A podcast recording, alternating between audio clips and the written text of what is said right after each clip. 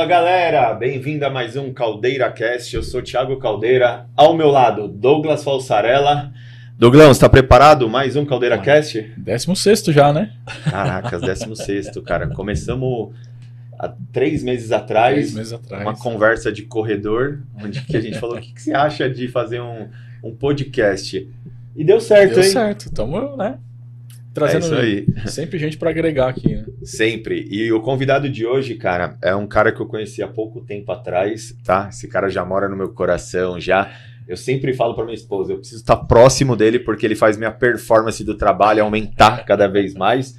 E Douglas, eu vou ser bem sincero, eu não imaginava que o pessoal tinha tantas dúvidas referente a convênios médicos. Ah, tem. Eu mesmo tive muita dúvida e quebrei muita cabeça com isso quando quando preciso, principalmente quando você precisa usar, né? Sim, hoje eu fiz um, um post no Instagram e eu pedi para os meus seguidores entrar, tirarem as dúvidas que eu ia trazer hoje para o podcast, inclusive, né? E, cara, bombou a caixinha de pergunta, foram muitas perguntas, muitas perguntas pertinentes. Eu nem quis te perguntar antes disso aqui, para também eu ser surpreendido aqui. E o convidado de hoje é o nosso amigo Arno. Obrigado, irmão, por ter aceitado o nosso convite Valeu, aí. valeu, Douglas. Valeu. Obrigado, prazer enorme estar aqui com vocês. Uma honra. Quando você me fez o convite, fiquei muito. Fiquei muito feliz e espero contribuir aí, falar um pouquinho sobre plano de saúde, sobre atendimento, sobre clientes, sobre servir. Tamo aí. Show, fiquei feliz, muito feliz. Eu já venho falando com o Douglas há algum tempo já, que eu já tenho vontade de trazer. Eu falo, inclusive, com o Charles. Hoje o Charles está ali no- na torcida ali, galera. E eu também tenho muitas dúvidas hoje sobre convênio, né? O Douglas estava comentando aqui em off é, sobre alguns é, processos que ele teve lá atrás. Então acho que hoje, Douglas, a gente vai sair daqui com mais conhecimento. Oh, com certeza. Sempre cada, cada vez mais, né? É isso aí. Arnold, se apresenta pra galera aí quem que é o Arnold. Fala pessoal, boa noite. Meu nome é Arnaud Buranello. Sou casado com a Roberta. Eu tenho três filhos. Uma estrelinha que mora lá no céu. Eu tenho a Manu e a Maria. E, antes de vir pra cá, elas falaram assim, Douglas. Papai, eu vou te ver na TV, manda um beijo pra nós. Senão você não entra em casa. então, filha, amor, te amo. E cara, eu sou casado, eu sou proprietário da Clique Seguros, uma empresa totalmente diferente do mercado. Eu costumo falar que nós não somos melhores, mas nós estamos com os nossos clientes em todos os momentos. Isso que é, é o que é mais importante. Eu tenho uma equipe maravilhosa, que eu acredito também que está nos assistindo. Hoje é- a, a Clique é composta por 20 pessoas que faz todo o esforço é, com muito amor e dedicação para entregar para os nossos clientes um atendimento além do que a companhia já entrega. E eu sou cristão, eu tudo na minha vida o centro é Deus. Toda decisão que eu tomo é, é de joelho tomo, é joelho dobrado. E é isso, cara. Esse é o Arnou. Meu pai e minha mãe, falando um pouco de como eu entrei no mercado. Meu pai e minha mãe têm mais de 20 anos de mercado de plano de saúde. Que legal. Então, assim, nós é, crescemos respirando o plano de saúde. Só que é aquilo, né? Casa de Ferreira, Respeito, é, espeta sempre- de. assim. Então, nós, eu decidi é, em estudar. E meu sonho era trabalhar numa multinacional. E, e aí eu consegui, fui trabalhar numa, numa transportadora, que é a Tegma. E fiquei lá durante quase sete anos. Cheguei num cargo de liderança na, no departamento de tesouraria da empresa. E tudo isso minha mãe e meu pai tocando ali a vida de corretor de plano de saúde. E aí, quando aconteceu uma, uma situação, né, que minha esposa estava grávida, e com praticamente oito meses a gente perdeu nosso filho. E ali eu falei, pause. Tudo que eu sonhava estava acontecendo. Eu entrei na Tegma com, num, num cargo 1 e saí da Tegma com um cargo muito alto. E eu lembro que quando eu falei pra minha mãe assim, mãe, eu vou largar tudo. Ela falou, você tá maluco? Minha mãe, meu pai é cearense, minha mãe é, sempre enxergaram de você ter uma carreira como algo, de você ter uma estabilidade. Sim. Sempre assim. Então lá em casa era a questão de você estudar, se formar, entrar numa empresa, se consolidar ali naquela empresa, ter uma estabilidade e ficar ali. Ficar ali, né? Sim. E aí, quando eu falei pra minha mãe assim, mãe, eu vou largar tudo porque quando aconteceu, a, a Roberta ficou com síndrome do pânico. A gente passou por uma fase muito difícil. E eu lembro que eu cheguei no meu diretor lá na Tegma, eu respondia direto para o diretor, numa empresa de mais de 3 mil funcionários. E eu respondia para o diretor e o diretor respondia para o presidente da empresa. E aí, quando eu cheguei para ele, falou assim: Luiz, eu vou. Eu quero sair da empresa. Ele falou: não. Eu vou te dar seis meses, um ano para você ficar aqui, fica de casa, trabalha de home. Eu falei, cara, isso lá atrás, né? Falei assim, cara, é, nenhuma empresa vale mais do que a minha família estando falida. Sim. Não adianta eu estar tá ganhando hoje bem, tá numa posição que eu sempre sonhei, só que chegar em casa eu ver a Roberta doente. Sim. E mi, o meu maior patrimônio é a Roberta. Sim. Então eu não. Eu casei cedo também. Eu casei com 23 anos. Legal. Eu tô pra completar 10 anos de casado, Douglas. E aí eu falei assim: não, eu vou, eu, eu vou largar tudo. E aí, entrando já na história da Clique, um dia eu fui na igreja e a gente estava determinado de fazer um outro projeto, Thiago. Que era um açaí. E aí, na igreja, Deus falou que não era aquilo. E se eu fosse com a minha vontade, eu estaria sozinho. Sim. Mas que eu tava pensando em abrir uma porta e ele abriria um portão na minha vida. E um portão que. O portão que. Tudo que Deus abre, homem nenhum fecha. E eu peguei aquela palavra, eu costumo meditar um pouco sobre a palavra, e eu não quero, eu, eu não gosto, sempre quando eu vou pra igreja, de ser intencional com a Roberta. Então a gente entrou no carro, eu fiquei quieto e eu pensando, né? Se ela confirmar, foi conosco, se não, não foi. E na hora que entrou no carro, ela falou assim: ó, a gente tava vendo para alugar a sala lá, para fazer o açaí, esquece, e a gente vai esperar a questão do portão que Deus vai abrir na nossa vida. E eu tinha pedido as contas na Tegma, né? Eu abri mão de sete anos, abri mão de tudo. E aí passou-se um tempo. Você saiu para ficar desempregado, Eu então. saí pra ficar desempregado. Eu Tá. saí pra, eu saí pra cuidar, pra gente se cuidar. Entendi. Pra gente, pra gente superar o luto. Uhum. Porque o quartinho dele tava pronto, sabe? É, a gente. Hoje eu tenho um projeto lá na Clique que chama Clique Baby. Que é justamente pensando em situações que eu passei lá atrás. Tá. E tudo que eu faço lá na Clique são, são situações de maneira muito de empatia, de pensar assim, cara, o cliente ele não tem uma assistência de uma pessoa, de um calor. Sim. É algo muito frio. Então a gente criou, criou o Click Baby. Antes de falar do Click Baby, aí eu saí pra ficar desempregado. Eu falei, meu, preciso cuidar da rua e a gente ficar bem. Eu lembro. Vocês estavam falando de chorar, e aí quando vocês falaram, eu falei, pô, mano, será que eu vou chorar contando a história? Que a gente mais faz aqui é chorar, né, Douglas? E aí eu lembro que quando a gente perdeu o Davi, eu chegava no quarteirão antes de casa, eu parava o carro pra chorar. Pra quando eu chegasse em casa, eu não poderia chorar na frente da Roberta. Porque ela, ela tava destruída. E eu Sim. falava, pô, meu, eu não posso mostrar pra ela. E ela falava assim pra mim, meu, mas você é muito forte. E aí eu ficava pensando, nossa, mas eu chorei o dia inteiro, né? Aí eu não posso mostrar pra ela fraqueza. Tava forte na frente dela. É, e eu falava pra ela, você tem que trabalhar aqui, a sua mente. É, nada é nosso. E tudo que ele dá, ele tira e acabou. Você precisa entender isso. Sim. E eu lembro que a gente conversava, a gente falava assim, poxa, eu nunca perdi ninguém na minha vida, cara. Aí eu vou perder, vou perder meu filho. Tipo, eu nunca perdi ninguém da família. Nunca, é, enterro, velório que eu fui, nunca fui da minha família.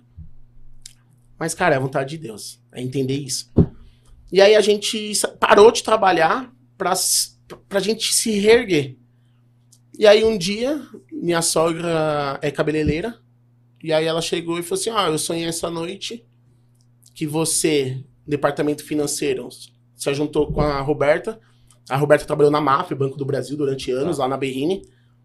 A Roberta conhece de seguro de carro. Sua família, sua mãe, seu pai, conhece de seguro saúde.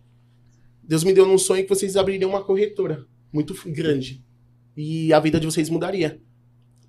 Cara, assim, eu lembro que a gente, fica, a gente ficou aí uns três meses sem sair de casa. Dezembro, janeiro e fevereiro. De 14 para 15, né? E quando ela falou aquilo, entrou como um vento e jogou tudo de ruim embora. E eu falei, nossa, é isso que Deus deu lá na palavra. E aí eu falei assim, Rô, eu vou montar um- uma apresentação e eu vou apresentar pra minha mãe e pro meu pai. De do que, que Deus tá dando pra nós. Ela falou, Arnon, não viaja. Eles não vão topar, não é isso. Eu falei assim, Rô, mas é de Deus. Eu não Uhum. quero nem saber. E eu lembro que eu passei uma semana montando uma apresentação do PowerPoint, porque toda a minha base era de ficar montando a apresentação para conselho. Sim. A Tegma é uma empresa de capital aberta. E o mercado financeiro é um mercado de- muito profissional, de apresentações, tudo muito profissional. E aí eu fiz uma apresentação, eu acredito que meu pai e minha mãe devem estar assistindo. Eles lembram, a gente. Todo domingo a gente almoça junto. E aí eu falei assim pra minha mãe, mãe, eu tenho uma apresentação pra fazer pra vocês, reúne meus irmãos, e eu vou mostrar um negócio pra vocês. Minha mãe falou, beleza. Chegou lá, cara, eu não tinha noção do mercado de plano de saúde. Eu- Eu via minha mãe e meu pai, mas eu nunca tinha entrado a fundo nisso. Só que eu fiquei uma semana estudando. E a primeira coisa que eu fui estudar para entrar nesse mercado foi no Reclame Aqui. E muitas pessoas querem começar grande. Sim. Isso, isso é uma coisa que eu aprendi lá em 2015, em fevereiro de 2015. E as pessoas elas não se permitem dar o primeiro passo.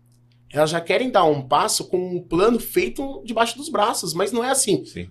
É, você vai entrar num navio, num- é, você vai entrar num barquinho para ir pescar em alto mar, talvez você não tá mensurando, mas vai ter uma tempestade. E aí? Você vai ter que mudar o plano. Uhum. Não tem o que fazer. Então, lá em 2015 eu já entendi isso, que eu teria que ser simples nas ideias. Eu não, eu não poderia fazer algo complexo, porque senão eu não acreditaria que daria certo. Apresentei para meu pai e para minha mãe. é, como hoje nós somos pais, é, a gente começa a compreender um pouco mais e entender aqueles não dos nossos pais. Sim. E não é um não de trava, é um não de medo de você sofrer o quanto que eles sofreram. Sim. Uhum. Tipo assim, eu não quero que Proteção você mesmo. passa por isso. Sim, proteção mesmo. É proteção. E aí meu pai e minha mãe me olharam e falaram assim, filho, isso que você desenhou, só um cara fez no mercado. Esse cara é multimilionário. É o dono da principal corretora de São Paulo, chama Márcio Mantovani. Esquece. Mercado não é assim. Não vai rolar. Eu falei, cara, e eu, eu, hoje- eu, eu tenho até hoje essa fala. Ô Douglas, eu perdi, eu perdi algo que seria o game over da vida. Eu não tinha mais nada a perder. Uhum. O que, que eu ia perder? Sim. Eu já tinha perdido tudo. Eu já tava no all-in. Então eu falei assim, meu, eu, assim, eu vou tentar. E aí eu fui trabalhar com os meus pais. A gente começou ali a. Eles começaram a transbordar na minha vida de conhecimento, de, de network. Eu comecei a me con- conectar com pessoas. O mercado de plano de saúde é um mercado muito complexo. E aí meu pai e minha mãe eh, fizeram essa ponte. Eu Esse foi que ano? Isso foi em 2015. Tá. Isso Tá aqui- recente, cara. É, eu, tenho, eu, eu vou completar oito anos de mercado. E aí eu comecei a entender o mercado com meu pai e com a minha mãe. E aí uma outra coisa que eu tava falando de, de ser simples. O plano clique, ele nasceu eu entrando no Reclame Aqui. Eu lembro até hoje. Eu tava na, eh, na mesa da- do meu apartamento. Eu entrei no Reclame Aqui e eu comecei a colocar quais eram as dores dos clientes. Isso que você fez hoje no seu direct, no seu Instagram, Sim. eu entrei no Google, reclame aqui, e eu comecei a entrar nas páginas da Sul América, da Bradesco, da Qualicorp, da Amil, e entender quais eram as queixas dos clientes. E lendo ali aqueles depoimentos, eu entendi que o serviço eventualmente era ruim, mas o pior de tudo é que a pessoa não tinha a quem recorrer. Entendi. É a falta de, é a falta de acompanhamento, de assistência. Então, de- por exemplo, tinha assim, cliente que falava assim: eu precisei de uma internação, mas meu plano estava suspenso por falta de pagamento, mas o boleto não chegou na minha casa. E aí eu falei assim: opa, aqui tem uma oportunidade de se, de se nascer uma empresa para ser a ponte entre o problema e a solução. Então eu tenho que ser essa ponte. E eu falei: opa, é aqui. Enquanto muitos querem vender, eu vou começar a ajudar o cliente. Então eu vou criar não uma corretora, e sim uma consultoria. Falei: tá aqui o gancho. Eu Só sempre fui o cara de servir. Só ganha dinheiro quem resolve o problema. Só ganha quem resolve o problema. E eu falei, tá aqui, cara. E eu tava até conversando com a Mauri hoje, é, no carro, sobre isso. Muitas coisas que eu fiz em 2015, de maneira inconsciente, depois de estudando, que eu comecei a ver que tinha rótulos aquilo. É lógico. Até então que em 2015, quando a gente começou a trabalhar, a Roberta olhava pra mim e falava assim, eu falava pra ela, né? Amor, eu sou muito ruim. Eu não consigo convencer ninguém no telefone. Ela, ela falava, não desiste. Você não desiste. Até, até um dia que eu vi um vídeo do Caio Carneiro. Eu lembro que foi em, abri... em março de 2015. Eu tinha acabado de entrar no mercado de plano de saúde, eu vi um vídeo do Caio. E aí eu falei assim, um dia eu vou conhecer esse cara. E vai ser esse cara que vai mudar a minha vida. E eu comecei a estudar ele. Eu comecei a estudar ele full time. Tudo que ele falava, eu pegava e eu falava assim, eu preciso aplicar uma técnica que ele colocou na ligação no outro dia. Eu comecei a fazer isso, comecei a fazer isso. E a Roberto começou a perceber que o negócio foi mudando. Boa. Eu falei, então tá aí. Então eu vou model- modelar esse cara. Esse Boa. cara vai ser minha referência. E aí, é, trabalhei com meu pai e com a minha mãe, eles foram grandes professores. E aí, em um certo tempo, a gente decidiu que o almoço de domingo era mais importante do que ter uma empresa. Que aí é- também tem a questão, muitos que estão assistindo, vocês sabem que trabalhar em família não é fácil. É. Principalmente quando são gerações diferentes Visões diferentes. visões diferentes. Então, assim, como você vai chegar em alguém que já construiu, que é consolidado, que sabe fazer, que tem nome no mercado e falar que tá fazendo errado? Sim. E você Ou não fazer tem. um que é diferente que eles já fazem deu Exato. certo. E você não tem autoridade para falar aquilo, porque você não tem resultado. Eu- eu- até hoje eu falo para as pessoas: não se discute contra resultado. Sim. Sim. Acabou. Eu não tinha resultado, mas eu tinha uma ideia. Só que aquela ide- a ideia não tinha resultado. E aí eu falei, então. Aí a gente começou a ter algum desentendimento de visão de negócio. E aí eu falei meu pai e pra minha mãe, meu, acho que é melhor a gente eu dar um passo pra trás e seguirem. E eu vou seguir aquele projeto que eu mostrei pra vocês. Que era da consultoria. Sim. E aí, nesse tempo, eu fiz uma sociedade com um irmão meu. É, nós acabamos nos encaixando as ideias e vimos que poderíamos somar, que foi o Rodolfo. Eu tenho três irmãos, lá em casa nós só somos homens. São quatro homens, meu pai e minha mãe. Eu até brinco que é, nós somos muito competitivos. Eu cresci em campo, jogando bola. E lá em casa, é, o balde de meia e cueca era um só, Douglas. Porque as idades é muito próximas. Então não tinha esse, igual, ah, você parar. Não tinha esse negócio de separar, não. Era tudo ali e acabou. Às vezes você tava saindo com a camisa do outro, tava pegando a blusa do outro e já era. E se fosse nova, eles colocavam cadeado ainda no, no armário pra não usar a roupa do outro. Então eu. Aí eu acabei fazendo uma sociedade com meu irmão. E aí, depois de um certo tempo, dois anos, com dois anos, essa corretora que nós montamos chamava Fratelli. Irmãos em italiano. Que era eu e o Rodolfo e as nossas mulheres. Ali nós tivemos 10 funcionários também na época. Isso foi em 2016, 2017. E a Fratelli, ela já se colocou no mercado junto, assim, cada, cada mercado tem uma bolha, né? Sim. E no mercado de plano de saúde, a Fratelli ela já, já dominou o, o segmento. Porque essa proposta nova que nós trouxemos, de levar para o cliente uma assistência, uma assessoria, Isso ajudar e servir o cliente, não existia. Nós fomos pioneiros nisso lá atrás. Porque o mercado era o mercado do vendedor. E o vendedor, ele tem um rótulo manchado, que é aquele cara que engana, que é um 71, que fala bem, vende, mas não entrega o que promete. Sim. Então, quando você trabalha com vendas, É. você precisa quebrar esse, esse, para- esse esse paradigma, paradigma. É. que já se existe. Tanto é que, assim, o- uma- uma- isso é legal você estar falando, porque o que acontece? Nenhuma empresa sobrevive sem venda. Isso é Exato. fato. E, tem um, e o vendedor, tem muitos vendedores, isso está mudando um pouco com o tempo, né? De um tempo para cá, que é uma profissão que não é valorizada. Você quer, ah, você arrumou um emprego para meu filho? O que, que, que você quer que seu filho vai fazer? Ah, pode ser até vendedor. É isso. Então, assim, esse, esse paradigma está sendo quebrado, mas por muito tempo foi assim. Né? Tem uma frase de um, coach que eu acompanho, que é o Thiago Concer, Sim. que ele fala assim, ó, me mostre um vendedor que estuda tanto quanto um médico, que eu te mostro um vendedor rico. Eu tive, na minha família, problemas com essa frase. Sim. Porque a família do meu pai é cearense. E todos os meus primos lá do Ceará, ou é médico, ou é engenheiro, ou é advogado. E aí o meu pai, junto com uma outra tia minha, vieram para São Paulo quando meu pai tinha 10 anos. Hoje meu pai tem 65 anos. E, cara, a galera daqui, São Paulo, Rio, é uma galera que parece mais empreendedora. Sim. Porque a galera de lá é a galera do intelectual. Intelectual. É a galera que vai pro estudo. E, meu, meus primos são incríveis. Até hoje eu recorro muito às minhas primas médicas. E aí um dia eu falei pra minha mãe e pro meu pai no almoço de domingo, depois que as coisas aconteceram. Falei, cara, não é que a frase do Conser vale? Vale. Talvez hoje eu tenha uma posição melhor financeiramente do que meus primos que estudaram medicina. Só que lá atrás, é, dentro da minha casa, meu pai e minha mãe apontavam isso como tipo assim: ah, você vai estudar o quê? É. Se não for medicina ou engenharia ou direito, não serve. Serve, é.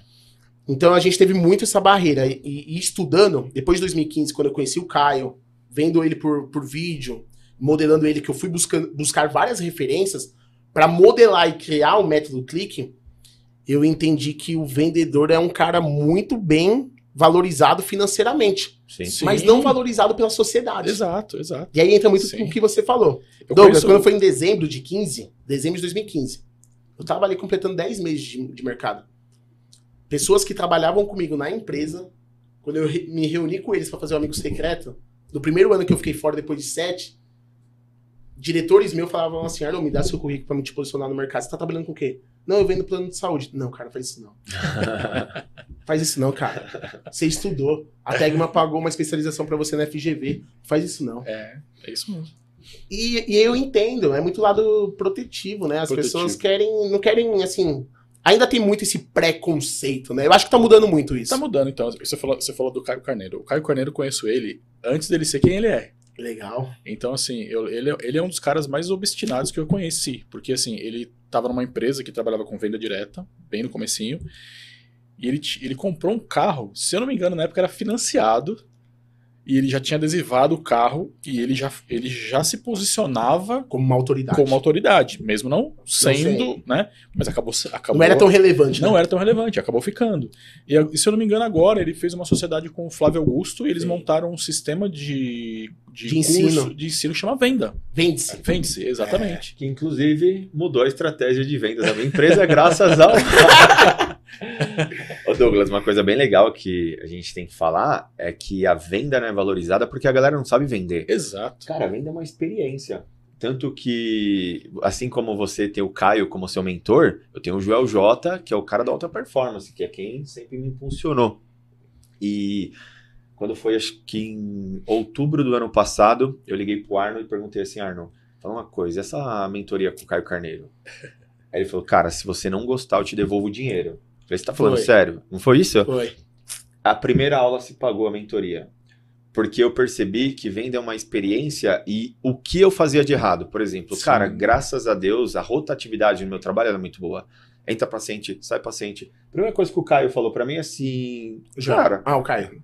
tu tá cuidando de quem tá dentro? Uau. Porque se estiver cuidando de quem tá dentro, você não precisa arrumar outro É, fora. exatamente. E quando eu comecei a olhar, eu falei, pô, tá aí, cara, o erro.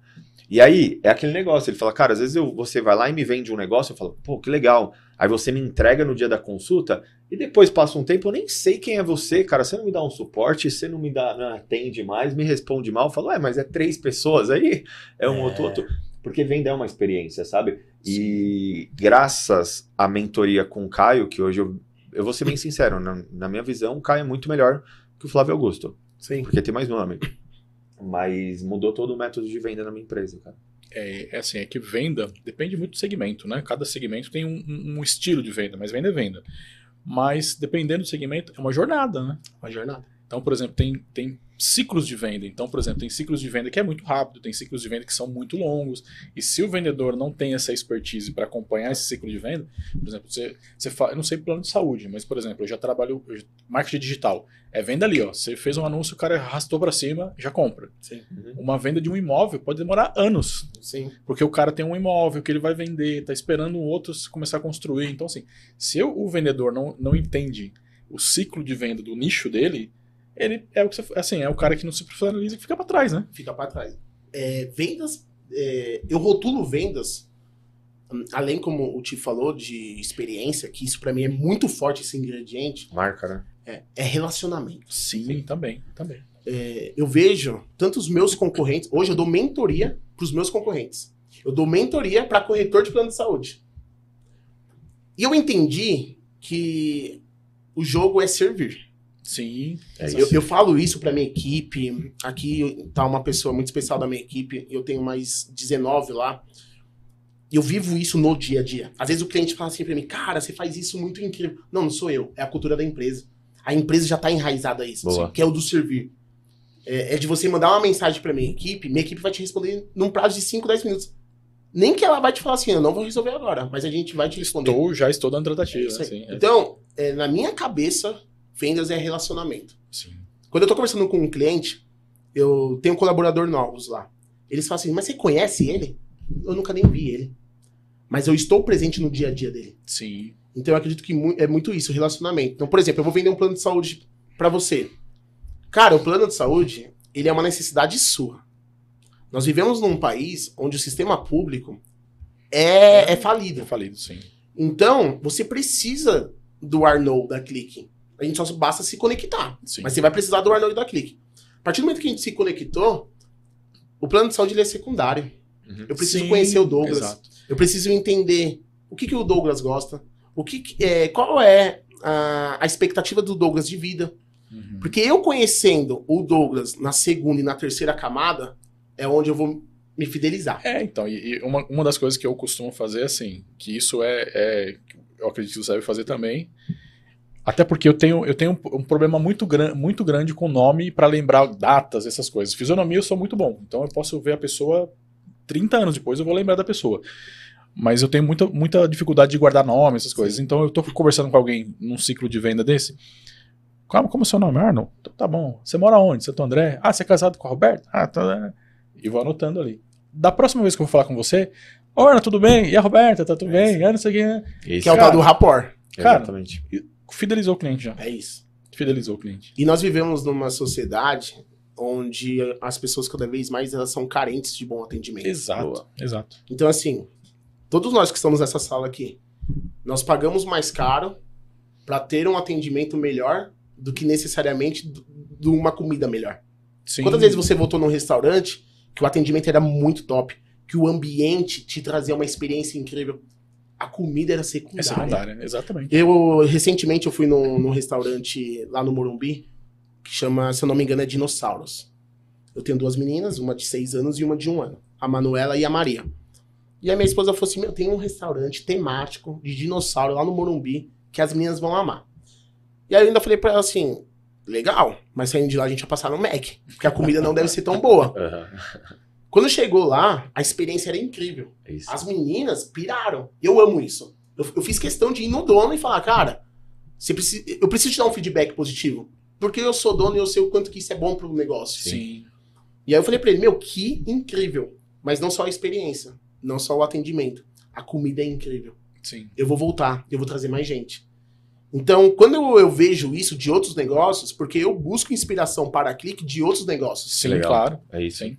Eu falo assim, cara, o, plano de saúde, ele é secundário, na minha opinião. É obrigação eu te entregar um plano que funciona. É obrigação. Porque não sou eu, que- não é a Clique que tá te entregando um plano, é a Bradesco, a Sul América. Agora, o que, que a Clique pode fazer? Que aí é a experiência, que é o relacionamento, Sim. que é agregar valor para o cliente. Então, eu acredito muito em relacionamento e experiência. Para mim, é o pilar da Pilar venda. da venda. E a gente tem um mundo hoje de servir, né? Primeiro você serve de graça. É, O Arno, hoje os meus planos foram feitos com eles, mas só que antes de eu comprar, cara, esse cara me serviu com atendimento, ele me serviu com conhecimento. E semana passada, acho que foi quinta ou quarta-feira, nós atendemos um casal lá na clínica. E eu sempre, quando bate lá, eu falo, cara, quem te indicou? Ele falou, cara, eu te acompanho desde 2013. Aí eu olhei e falei, mas como? Ele falou, cara, o Fernando, que era um cara que era obeso e eu te acompanho desde essa época. Você não tem noção do tanto que você me ajudou, velho. Caracas. Então, é, às vezes é um puta contrassenso, né, Douglas? Porque, cara, sirva-se primeiro e isso é processo de venda. É processo de venda. E aí eu pensei, falei, caramba, que venda demorada, hein, velho? Eu tô servindo esse cara desde 2013 e dessa vez ele veio. Porque é a rede social hoje. As pessoas se conectam com você, né? Sim. Eu vejo que hoje tem muitas empresas que às vezes vendem a empresa e eu não sei nem quem tá por trás. É. Quem é você? Quem é a sua família? Mudou, né? Hoje, primeiro as pessoas se conectam com pessoas, né? É, e depois falam, ó, tem um profissional aqui, eu também faço Exato, isso, é tá? isso. E, e pessoas não compram de, de empresas, compram, pessoas compram de pessoas, né? É isso. É isso é, esse é o fato, assim. Se não tiver aquele atendimento humanizado ali, a não ser que seja um produto digital, alguma coisa assim, Sim. não vem. Não, não rola. Mas isso a gente. Olha que engraçado. Quando eu, eu fui estudar vendas, e, e- e- E eu mergulho nas vendas, sabe? Pra mim, venda não é algo amador. É algo muito profissional. Sim, sim. A gente vai lá no McDonald's. Por que, que tinha o Ronald lá atrás, né? Não era simplesmente você só comprar um hambúrguer. Sim. Tinha um personagem, tinha alguém que você se conectava. Aí você vê a própria Magalu, entre outras marcas. A Reserva, recentemente, ela até fez, entrando na questão do metaverso, ela até fez o bonequinho dela, porque as pessoas elas compram de algo, de, de pessoas. De pessoas. Sim, é o velho da van. É, é o velho da van. Então você, por exemplo, você vê os bancos hoje, ah, você vai falar com a Bia, você vai falar com a Carol. Demoraram pra eles entenderem que o jogo era esse. Sim. Sim. Então, é, eu vou fazer uma consulta com, com, com o Thiago. Se eu for lá fazer a consulta, acabar. O Thiago é incrível. Eu falo pra todo mundo que eu conheço. Eu conheço o melhor nutricionista de São Paulo. Eu falo pras pessoas. E por que disso? O relacionamento do, do Thiago com o Arnold, se é assim replicado pra todos os pacientes dele, não tem como a médio e longo prazo. E aí tá um outro jogo que as pessoas não jogam. Sim. Que as pessoas jogam. Nós vivemos numa geração do miojo Sim. de querer em três minutos mudar a vida, fazer as coisas acontecerem. Não é assim. E quando você faz um planejamento de processo de vendas para médio e longo prazo, se tem um resultado que, por exemplo, o Thiago tem. É uma referência. Então eu acredito muito nisso. De você acompanhar, fazer com que a pessoa compre de uma pessoa e viva essa relação a médio e longo prazo. Você tem um processo muito parecido com o meu, porque você foi no erro de outros profissionais para poder subir sua empresa. E quando eu comecei a trabalhar, Douglas, eu comecei a perceber que as consultas eram muito rápidas. Virou, entra, sai, vai e volta. E o paciente sentava na minha frente, eu percebi que muitos eles não querem ouvir, eles querem ser ouvidos. Cara, ele quer sentar lá, ele quer falar o porquê que ele engordou, qual que é o problema que tá na vida dele, por que, que ele tá comendo muito chocolate. E quando você doa o seu tempo, a Aline sabe disso, a Aline tá assistindo, às vezes ela até briga comigo, amor. Pô, uma hora e meia, uma hora e quarenta. Dá uma segurada aí. Mas, tia, pode "Mas- falar uma coisa? Lógico. Quando eu te conheci, a Roberta, a primeira coisa que ela me falou quando eu cheguei em casa, ela falou assim: você foi no nutricionista ou você foi no psicólogo? Uhum. Eu nunca vou esquecer. Foi essa a pergunta que a minha esposa me fez. Sim. Cara, você demorou duas horas. É. Aí ela pegou e falou assim: e cadê o cardápio? Eu falei: você acredita que eu nem perguntei disso? Até esqueci, né? Porque a gente foi falando de outras coisas Foi. que eu entendi que foi onde o Thiago eh, ganhou o valor meu. Sim. Porque eu, eh, ele, ele me mostrou que a alimentação é, é a consequência de muitas coisas que eu tava vivendo ali errado. Exatamente. E aí, olha o que aconteceu. No outro dia, na época era uma outra moça que trabalhava com Sim. o Thiago.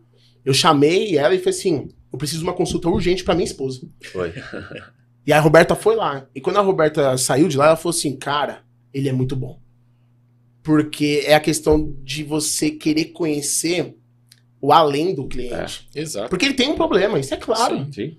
Quando eu fui nele, eu lembro que eu tinha ido em outros nutricionistas, era consulta de 15, 20 minutos, eu É. saía com uma É. folhinha que já tava pronta. Tava ele só pronto. fazia o Isso. xizinho. Exato. Uhum. É. E aí eu falei, poxa, o Thiago, ele é fora da curva. E aí foi aonde. E eu também sou esse cara, ele fala que precisa estar perto de mim. é, eu sou muito intenso. Então, quando eu conheço. É muito difícil a gente encontrar pessoas de luz. Sim. E ser luz não é você brilhar, é você iluminar o caminho dos outros. Exato. Boa. Também. E quando eu conheci o tio, eu falei assim, cara, ele é luz, esse cara. Esse é um, esse é um cara especial. Eu preciso estar perto dele. Foi onde a gente começou a se aproximar. É, eu fiz ali um projeto com ele, segui aquele projeto. Depois a gente se foi se Conectando. se né? conectando de tal forma que hoje nós somos amigos. Então, é essa relação que eu acredito. Aí as pessoas falam assim pra mim, Douglas, mas se a empresa vai crescer, você não vai dar conta. E aí? Eu falo, cara, mas no dia que isso acontecer, é porque as coisas deram certo. Sim, E exatamente. se isso acontecer, eu preciso aumentar a minha equipe. Sim. Eu só tinha um ADM quando eu comecei. Hoje eu tenho seis ADM. E, cara, se amanhã eu tiver 10 ADM, que o ADM meu lá, Douglas, é o meu pós-venda. Eu tenho um departamento de. É o Click Experience, que é a experiência do cliente. Eu cuido de todos os detalhes. Então, por exemplo, quando. E aí foi muito legal, quando a Aline foi ter o Gabi, antes mesmo, a gente já monitorando o Thiago, o Thiago não era meu cliente. Nós já mandamos um, Foi. presente pro, pra, pra eles. Então nós fazemos isso com todos os nossos clientes. Legal. E hoje foi, aconteceu hoje um caso muito legal lá no escritório. É, eu tava conversando com uma consultora e entrou em contato. É é a parada do servir. Sim. Que as pessoas, elas nós precisamos de grana. Mas quando nós entendemos que correr atrás do dinheiro não é a jornada, Não, é As coisas mudam. Exatamente. as coisas mudam. E essa cultura que eu estabeleço lá na Clique. Não queira a venda. Construa a venda. Sim, Sirva o cliente. Resolva o problema do cliente. Vai ser uma consequência ele fechar com você. sim. Entrou em contato uma mãe lá, uma cliente, né? E ela teve um bebê. O bebê tá com 25 dias. E ela precisa fazer um plano de saúde pro bebê. E existe uma regra que no- durante 30, os primeiros 30 dias, a criança ela não tem carência, porque ela tá usando a carência da mãe. Uhum. Então ela não tem carência. Ela, tá- ela tava. A criança tem 25 dias, falta 5 pra acabar. E ela não sabia que ela precisava resolver isso. Então ela tá na reta final pra resolver isso. E aí, quando a consultora me trouxe o caso, eu peguei e falei assim: é, agora não é a venda que a gente tem que focar aqui. A gente tem que focar em resolver o problema da carência. Sim. Eu, como pai, sei o quanto que é desesperador uma criança de um mês Sim. está vulnerável. Porque se essa criança, a cada 10 crianças de 0 a 6 meses, a cada 10, 8 precisa de atendimento médico nos primeiros 6 meses. Sim. Nós estamos passando por um momento de tempo, e até por conta da, da pandemia, que nós ficamos todo mundo travado em casa, as crianças têm bronquiolite, as crianças estão ficando doentes. Então a minha preocupação, não como dono da clique, mas como pai. Sim. E se essa criança precisar internar e, e a mãe não tem noção Não tem noção de quanto que essa conta vai ficar cara? Sim. Quando a consultora ligou pra ela e falou assim, ó, não é eu fazer um plano de saúde pra você, você precisa incluir. Ah, mas a empresa não deixa eu incluir. Cara, mas você precisa falar com a empresa da importância de que incluir a criança. Eu entrei em contato com a empresa, falei com a empresa pra gente fazer a inclusão dessa criança, e aí eu até conversei com a consultora. Sabe quanto que eu ganho aqui? Zero. Mas só de saber que eu servi alguém, que eu resolvi um Sim. problema, cara, é Sim. sucesso. Esse é o sucesso. É mas você ajudar o próximo. Então, esse é o DNA da Clique. É, é servir e servindo, a consequência da gente ser bem posicionado é grande. Show. É porque fideliza, né? Você tava falando do, Caldeira, né? Caldeira, a gente. é, eu, eu conheci o Caldeira por meio de um, de um amigo em comum, que tava treinando numa academia que a gente treinava. E ele teve um resultado legal, assim, ele ia, ia participar de um campeonato e tal. Eu falei, caramba, você tá, tá passando com algum nutricionista? Tá, com o Thiago Caldeira tal, não sei o que, eu não conhecia, né? Aí comecei a seguir ele no Instagram, falei, pô, cara legal, tal, não sei o que, mas vou fazer um. Mas assim, não foi assim. Não... comecei a seguir e tal. Você já fazia, você já fazia alguma coisa, mas você não fazia tanto, né? Tantos Como? vídeos, né? De, de, de Instagram, assim e tal. Fazia, mas não fazia tanto Não. igual, igual hoje. Vamos marcar uma consulta com o cara. né? Aí chegou lá, a mesma, né? A mesma experiência que você falou, eu tive. Aí eu fiquei pensando, falei, caramba, né, meu? Esse. Fiquei, fiquei maquinando. Qual que é a lógica? Fiquei, né, né, fiquei maquinando, porque assim, eu, eu sou o cara que eu vejo, é, tento Tudo. ver oportunidade em tudo, né? Assim, Sim. então, comecei a ver e falei assim, cara, não é possível, esse cara atende bem e tal, não sei o quê. Aí eu falei, cara, vamos marcar um dia que eu quero bater um papo com você. Fui lá, comecei a falar do mercado digital, porque né, que eu tava fazendo não sei o quê. Aí eu comecei a, a- ao invés dele fazer a consulta, eu comecei a sabatinar ele. Quanto, como que você funciona? Como que é o seu pós-venda? Como que é não sei o quê? Da... Chegou no final e falou, cara, você tá deixando dinheiro na mesa. O Douglas sempre falou isso pra mim. Você tá deixando dinheiro na mesa. E, o- e o que é mais legal, que é uma frase que eu escutei, cara, não lembro quem que eu escutei essa frase, foi numa mentoria, que é, é, resultado é feedback executado. Sim. Esse cara é o cara que, assim, nesses últimos, que, dois, dois três anos já, né? Sim. Três anos. Três anos. Cara, ele fez assim, Foi. Então, assim, não adianta nada você. eu já- a, gente, a gente já deu feedback para convidados aqui, ó. Cara, você é um cara espetacular, faz isso muito bem, você precisa disso, disso, disso. E o cara não faz. Então, assim, o cara tá deixando dinheiro na mesa. É, muito do motivo de eu, às vezes, deixar dinheiro na mesa é porque eu não tinha uma empresa. Eu sempre fui um cara que treinei, é, me alimentei bem e fiz. E eu nunca fui um empresário. E há um ano atrás a Aline veio trabalhar comigo. E, cara, a Aline foi responsável em toda essa parte. Por quê? Acabou. O Thiago não se preocupa mais com as finanças, o Thiago não se preocupa que tem que pagar não sei quem, funcionário. Eu simplesmente estudo, atuo e monto as orientações. Profissionalizou. Você É, entende? Então, por exemplo, cara, eu parei de perder tempo no que eu não sou bom e investi tempo onde que eu sou bom. E aí eu comecei a performar. Tanto que o motivo de eu ter vindo hoje pro, pro podcast, né, pro Caldeira Cast, e estar mais presente nas redes sociais é por causa disso. Porque hoje eu tenho uma pessoa por detrás de mim, cara, que faz tudo. Sim. Ela faz tudo. É, e os bastidores é, é o mais É, o importante. mais importante, muito. claro. Eu fa- É, o que é, toma mais tempo, às é o vezes. que toma mais tempo. É. Que é o trabalho mais difícil. Sim. Eu falo isso lá na Clique. É, eu tenho a Roberta também, a minha esposa, que ela faz toda a parte financeira e toda a, a- a parte final da contratação do plano do, do cliente. E, cara, eu vejo nela o quanto que é trabalhoso isso. Sim. Pra que eu possa estar aqui. É isso aí. Às vezes o pessoal fala, ah, meu, é nítido. Ele, a, a minha equipe vê isso. O quanto de força que a Roberta faz nos bastidores para as coisas acontecerem. Eu sou, eu sou simplesmente a vitrine do negócio. Uhum. Mas é, é importante a gente ter pessoas que, que nos Que dê somam, suporte né? E que somam. Isso é muito importante. Ô, Arno, uma vez eu entrei no seu Instagram e eu vi a respeito de um, um médico que você foi prestar uma consultoria para ele. E, cara, eu achei muito legal porque ele te desafiou por você ser um cara muito jovem. Conta essa história um pouquinho pra gente, cara. Eu acho muito legal. Eu fui num aniversário sábado de uma amiga minha. E no aniversário, um, funcionário dela me abordou e falou assim: Arno, tudo bem? Prazer, meu nome é Gabriel. Cara, é, eu vi a sua história com médica e foi onde eu me conectei com você. Foi muito, foi muito legal. Sábado agora. E muitas pessoas, às vezes, quando eu encontro, falam dessa história. Eu trabalho, eu trabalho as minhas redes sociais, o meu Instagram, e aí o Thiago também me ajudou muito, que é a questão das ordens, né? Que é saúde, família e trabalho. E só que isso na, no dia a dia é muito difícil da gente conseguir organizar, Sim. Ter o equilíbrio, na ter verdade. esse equilíbrio, É, né? muito. E, então eu posto muitas coisas nas minhas redes sociais, eu, eu posto o meu dia a dia. Eu falo pra todo mundo. Cara, tudo que tem ali nas minhas, redes sociais é o Arnou, só que é a hora que eu ligo a câmera, apenas isso. E nesse dia, eu fui pra Alphaville, Douglas. É, era um cliente de uma consultora minha, ela marcou uma reunião, e o cara não queria fazer a reunião por vídeo, ele queria fazer a reunião presencial. E fui pra essa reunião, como milhares que eu já fui. E quando eu cheguei lá, na entrada eu já percebi que era um cliente de alto padrão, pelo lugar.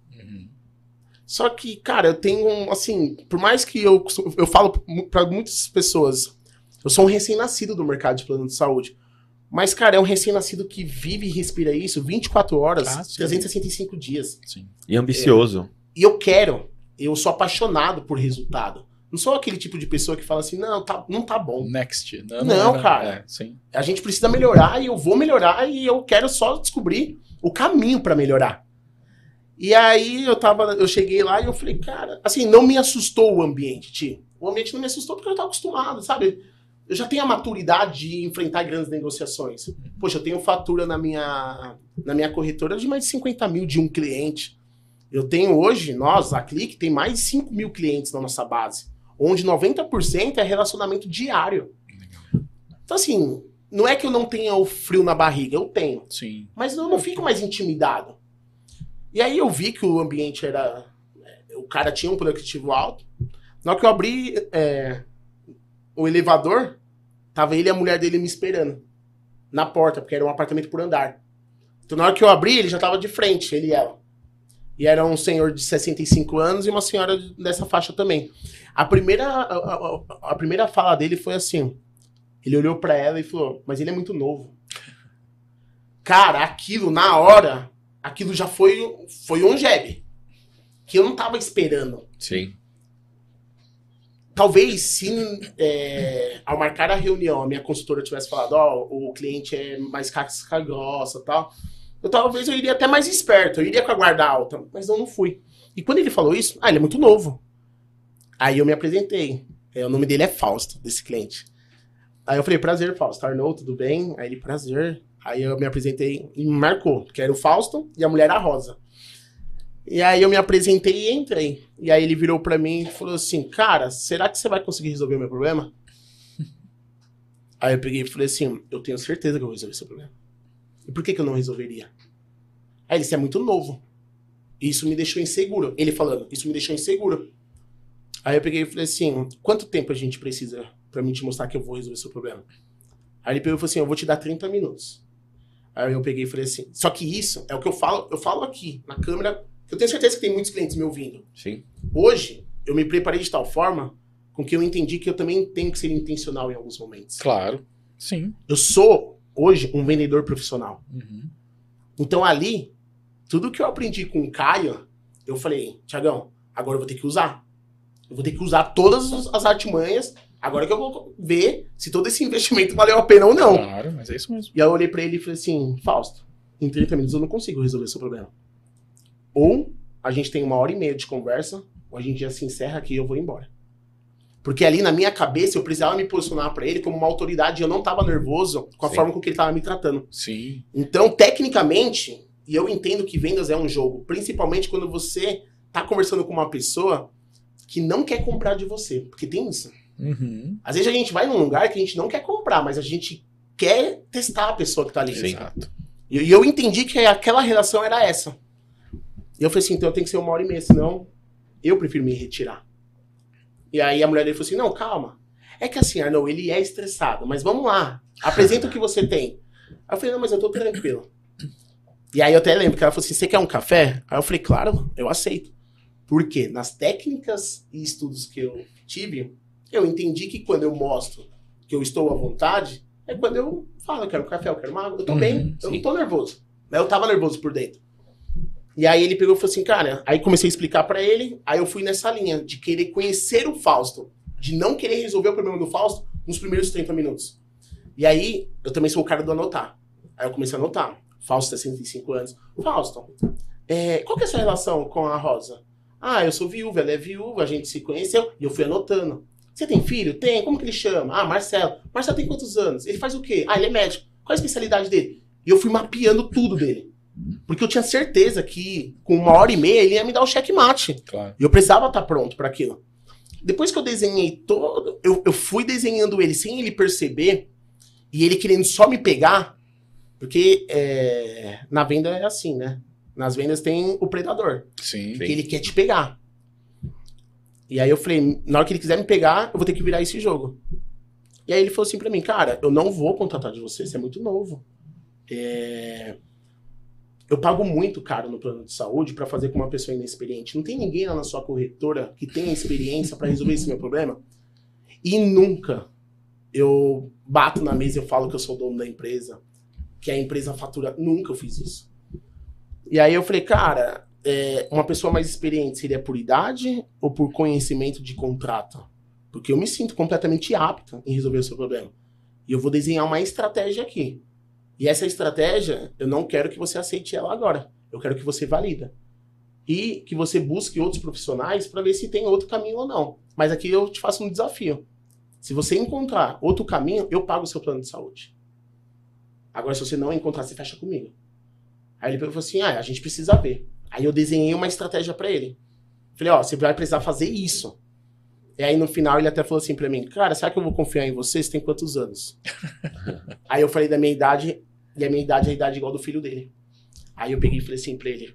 Aí eu, eu lembro que eu tava, eu tava assim na, na mesa, na hora que ele falou isso, será que eu devo confiar em você? Porque você é muito novo com a sua idade. Aí eu fiz assim, eu me apoiei na mesa e falei assim, e qual é a chance de eu confiar no seu filho de fazer uma cirurgia ortopédica? Porque ele tem a mesma idade do que eu. Você confia nele? Mas é claro, ele é médico. Aí eu falei, mas eu sou um vendedor profissional. E eu vou resolver o seu problema. E eu vou te trazer uma economia que eu lembro que era uma economia de 70 mil no ano. Bastante. E aí eu perguntei isso pra ele. Falei assim, uma economia de 70 mil no ano, ela é significativa pra você ou não? Porque também se não for, não faz sentido. Eu ficar querendo te convencer algo que você não quer. Sim. Eu não quero tomar seu tempo da mesma forma que eu não quero perder o meu. E hoje a minha relação com os meus clientes são essa. Enfim, aí na hora que acabou, aí tem a parte também que é a parte espiritual. Que aí na hora que acabou ali aquela conversa, eu dei a estratégia pra ele. Eu falei, Fausto, é, tá aqui a estratégia, eu vou te ligar tal dia. Mas eu não vou te ligar pra saber se você vai fazer comigo. Eu vou te ligar pra saber se fez sentido o que eu te mostrei.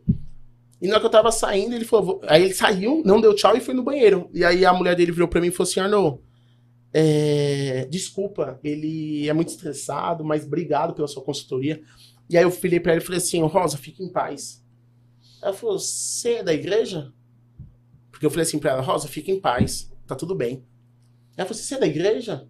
Eu falei assim: Sim, eu sirvo a Deus na congregação cristã no Brasil. Ela falou assim: Eu também, paz de Deus. E ela me saudou. Na hora que ela me saudou, ela começou a chorar.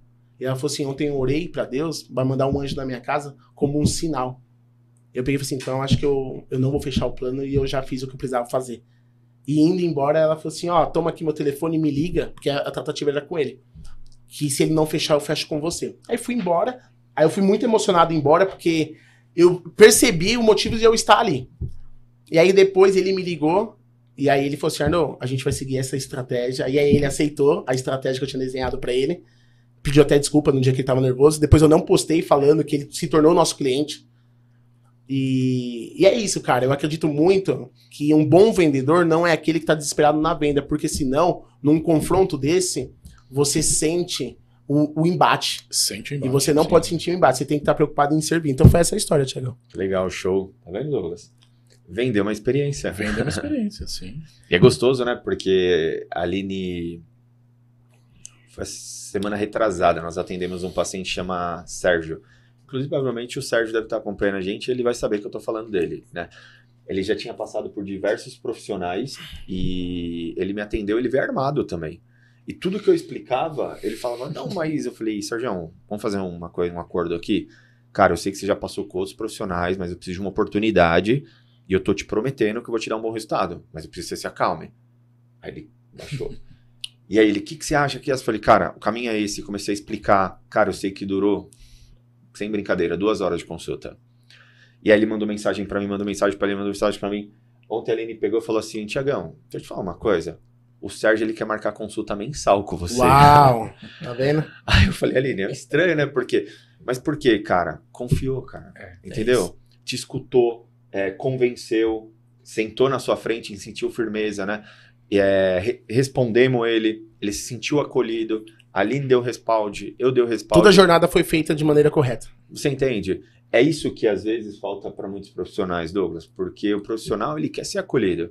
E outra coisa, é, quando a gente falou que o profissional se conecta, o cliente se conecta muito com a gente, é porque a primeira coisa que o paciente faz quando começa a passar em consulta é clicar aqui. Pum, tô te seguindo, vai.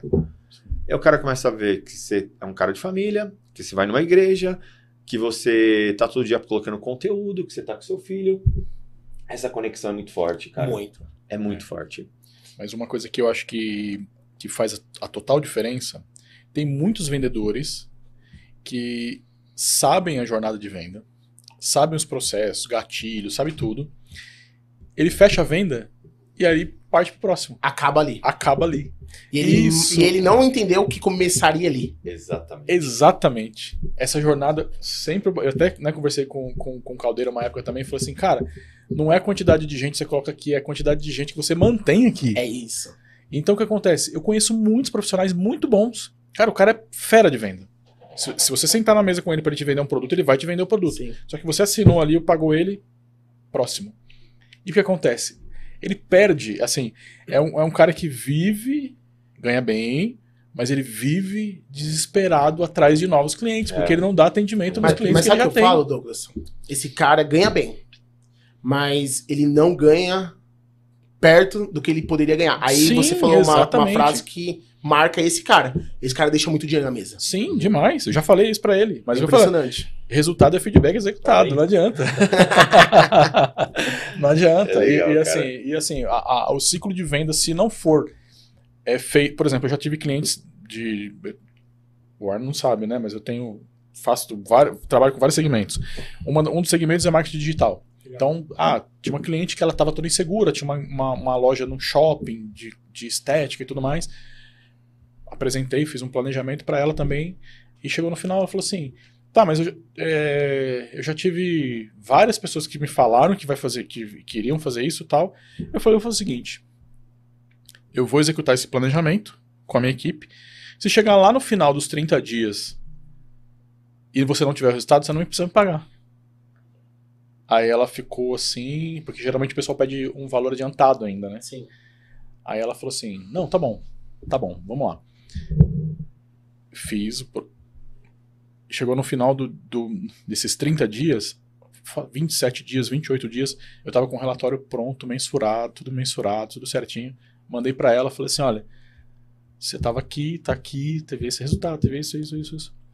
Ela assim: é a primeira vez que alguém me apresenta um tipo de relatório desse. Tá É, vendo? é isso aí. É isso. Então, assim, eu não, eu não, não fui ali pra. Assim, eu vendi, Sim. mas e o que acontece? O pós-venda, que é o mais, que é o que você faz hoje, que é o mais essencial, porque se a pessoa não tiver essa, essa segurança, ela vai ficar, assim, você vê que, por exemplo, tem clientes de vários segmentos que ficam mudando, então muda de nutricionista, muda de médico, muda de... de, de- Não, e, e você percebe, Douglas, por exemplo, você, o seu carro. Você já trocou de carro desde que você tinha 18 anos quantas vezes? E poderia ter sido com um único vendedor. Exatamente. E esse cara tá muito bem sucedido hoje. Sim. Então, assim, é, as pessoas. Aí tem aquela frase, né? De matar um leão por dia. Eu, eu não concordo com essa frase. Não é matar um leão por dia, caça um e, e trata bem ele. E faz ele gerar, se, se multiplicar Se dentro da multiplicar, sua, da sua exatamente. base, né? É, lá na Clique, graças a Deus, hoje, é, nós trabalhamos praticamente com 70% do nosso faturamento em indicação. Uhum. E eu invisto alto em, em leads, em prospecto. Eu invisto alto. Sim. Mas 70% hoje da nossa, do nosso movimento mensal, É, que nós fazemos novas vendas, né? Além de ser clientes que, que vão se trocando de plano ali dentro da nossa base, eles, eles puxam outras pessoas. Sim. Igual, é, no Google, nós temos é, as avaliações do Google, né? Eu, até brinco, eu falo que no Google nós somos cinco estrelas. Porque nós temos mais de 170 avaliações, todas cinco estrelas. Que legal. E eu falo que prezar pelo nome é o maior É patrimônio lógico, do homem, sim. né? E, e um dos feedback lá, é, a cliente falando que o ciclo de amizade dela todinho é gerenciado pela Clique. Isso pra mim é, é o sucesso do negócio. Sim, claro que é. Como tem uma cliente nossa, é, que é dona de uma rede de autoescola, teve um momento na pandemia que ela passou por dificuldade, fechou. Ela, ela tinha oito autoescolas, ficou só com uma. E a- ela é uma senhora, chama Helenita, e ela me ligou tia, e falou assim: Arnold, eu vou cancelar o plano. Eu não tô tendo receita. E ela paga uma fatura de 8 mil reais. E eu falei assim, dona Helenita, qual é o prazo que a senhora tem pra voltar a ter receita? Ela falou assim, dois meses. E aí eu falo isso pra não chover lá na clique, achando. A Roberta fala que às vezes vai virar um clique consignado. E eu falei, dona Helenita, a senhora acreditou em mim lá em 2015, quando eu comecei. Vamos fazer o seguinte: eu pago o plano da senhora por dois meses. E no terceiro a senhora parcela isso comigo e segue o seu plano. Cara, falar isso é muito bonito. Mas ver o depoimento dela lá no YouTube, lá no, no Google, é mais bonito ainda. É lógico. Sim. Ah, não, mas por que, que você fez isso? Cara, eu acredito que vendas é relacionamento. É relacionamento. Então, assim, um dia ela confiou no Arnold. Um dia ela confiou a, a saúde da, da família dela, que são 12 pessoas. É, é a família toda, é, filhos, netos. Então, assim, a essência do Arnold e da Clique é isso. É contribuir, é servir, prezar pelo relacionamento. E o pós-venda, pra mim, é o início da venda. Aí a gente Exato. volta na- na- nessa nossa conversa. As pessoas terminam a venda Termina ali. É. quando recebe o cheque Exato. que nem tem mais hoje. Mas quando recebeu, vou pro próximo. E lá na Clique é engraçado que a gente é, começa a relação com o cliente ali. Sim. Então a gente começa É a início, acompanhar o cliente, Legal. a ver qual é a expectativa e as dores do cliente. Eu trabalhei numa empresa que, que era de tecnologia e a, essa empresa ela tinha o faturamento dela era 90% novos clientes e 10% recorrência. Uau. Então todo mês é aquele desespero, né? Meta, meta, meta, meta, meta. Depois de 14 meses, se eu não me engano, que eu já estava prestando serviço para essa empresa, ficou 30% de novos clientes e 70% de recorrência. Caramba. Que trabalho incrível. E aí o que acontece? A empresa que, que tinha uma oscilação de faturamento muito grande Estabilizou. estabilizou. Sim. Então, assim, é, é- E um trabalho de pós-venda é árduo. muito atrás. forte. Tinha, um- tinha mais. A, a- a- a A equipe, equipe de pós-venda era maior que a equipe a de equipe venda. de back-office que a gente chamava era É. maior do que a de venda. É, É exatamente isso. Exatamente isso. É isso que eu acredito. É, igual, é, eu, eu vi um- uma mensagem da Aline lá no, no grupo. Porque cada cliente nosso tem um grupo no WhatsApp. Que legal. Por relacionamento instantâneo. Sim. E aí um dia ela até falou assim: Uau, vocês já responderam? É, o que eu prezo com a minha equipe é que o cliente tenha a sensação que você tem um atendimento personalizado. Boa. Sim, mas é. É, É, é o que faz esse é o nosso desafio. É a diferença. é. Meu, se, se eu abrir meu WhatsApp agora aqui, Inclusive, ela tá elogiando aqui, ó. Como cliente, preciso dizer que o atendimento da Clique é surreal. Falei semana passada para a Larissa que vocês estão de parabéns. Me surpreenderam. É isso, cara. É, obrigado ali. É, Uau! uau. É isso, cara. Isso, legal. isso para mim é um troféu. É, esse, é essa sensação do cliente saber. é, aí entra uma, uma conversa que eu tive com uma empresa. Eu fui atender uma empresa de sapatos. E aí eu comecei a vender a clique para ele, pro dono da empresa, o Bruno. E ele olhou para mim e falou assim: Ah, não, eu tenho duas perguntas para fazer. Primeira, sua empresa é perfeita? Você tá me vendendo muita coisa legal. Sua empresa é perfeita? E segundo, quanto que é para me ter essa consultoria? E aí eu peguei e falei assim, cara, mesmo que você não compre de mim, eu já entendi que eu tô no caminho certo. Primeiro, você entendeu o valor da minha empresa Uhum. e eu não cobro por isso. A consultoria é um diferencial da empresa, porque o mercado de plano de saúde, ele é tabelado. O Arnold, o João, a Maria, qualquer Vai profissional pagar o mesmo valor. vai, vai, vai pagar o mesmo valor. Mas o, é, não é o que o cliente paga, é o que o cliente leva. Sim. E a experiência que ele leva. Então você entendeu o meu valor. E, e a outra pergunta se a minha empresa é perfeita. Cara, minha empresa não é perfeita, mas eu te garanto uma coisa. É, eu não vou resolver todos os problemas. Mas nós estaremos juntos em todos os problemas. Isso eu te Boa. garanto. É, então. É isso aí. Aí ele veio e falou assim, cara, você é, você é profissional em vendas. Eu falei, obrigado. Ele se tornou nosso cliente. Então é muito o que a Aline tá falando aqui. É, nós precisamos estar junto com o cliente em todos os momentos. Porque se eu te falar, Não, mesmo que tenha problema de, de, de resolver, mas a pessoa se sente amparada, É né? isso. Exatamente. É, exatamente, é isso que eu, Ô, Douglas, tá bombando aqui, eu cara. tô vendo aí. Tá bombando. Ah, calma aí. A Patrícia Gomes, o atendimento é essencial. Estou fazendo pesquisa de planos e as pessoas não me respondem. É isso, porque é, as pessoas elas querem te vender rápido. É. E aí, a partir do momento que você não toma a decisão no time do vendedor, absurdo isso, Douglas. Exatamente. É, é. E aí a pessoa desconecta, Desconecta. achando que você não é um comprador. Uhum. Cara, ali. Como que é o nome dela? É, Patrícia. Patrícia Gomes. Patrícia. Arroba Clique Seguros, eu tenho certeza que vai ter uma pessoa lá que vai te ajudar. E se não tiver, depois você me cobra, eu cobro o Thiago. Cara, a Aline, ela tem algumas dúvidas aqui, porque ela que faz esse, esse primeiro contato com o nosso paciente, e hoje, inclusive, foi ela que pediu para mim poder colocar é, na Caixinha. caixinha de pergunta, Uhum. porque ela recebe muito isso. A gente tem muitas dúvidas, né? A primeira dúvida eu vou colocar aqui. É, me tira uma dúvida, por favor. O valor que o convênio paga para o cliente é o mesmo valor que paga para o médico? O valor que paga para o cliente, Exatamente. O valor que. para o prestador, né? Para o médico. Eu imagino. Ah, tá. Paga para o cliente. É o mesmo valor que ela paga para o médico? Não, provavelmente ela quis dizer o quê? É, eu vou passar num médico, esse médico é particular. Boa. E esse médico não é credenciado ao convênio dela. Uhum. Então ela vai ter que acionar o reembolso, a questão do reembolso. O valor que ela tem de reembolso está muito longe do valor que o médico recebe Sim. da companhia. Então, precisa só se entender qual que é o valor de reembolso do plano dela.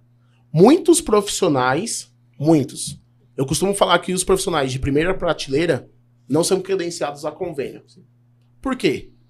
Uma consulta de. Eu vou dar um exemplo aqui. De um cardiologista. Uma consulta de um bom cardiologista é 500 reais. Só que o convênio vai pagar para esse cardiologista 150 reais. Entendi.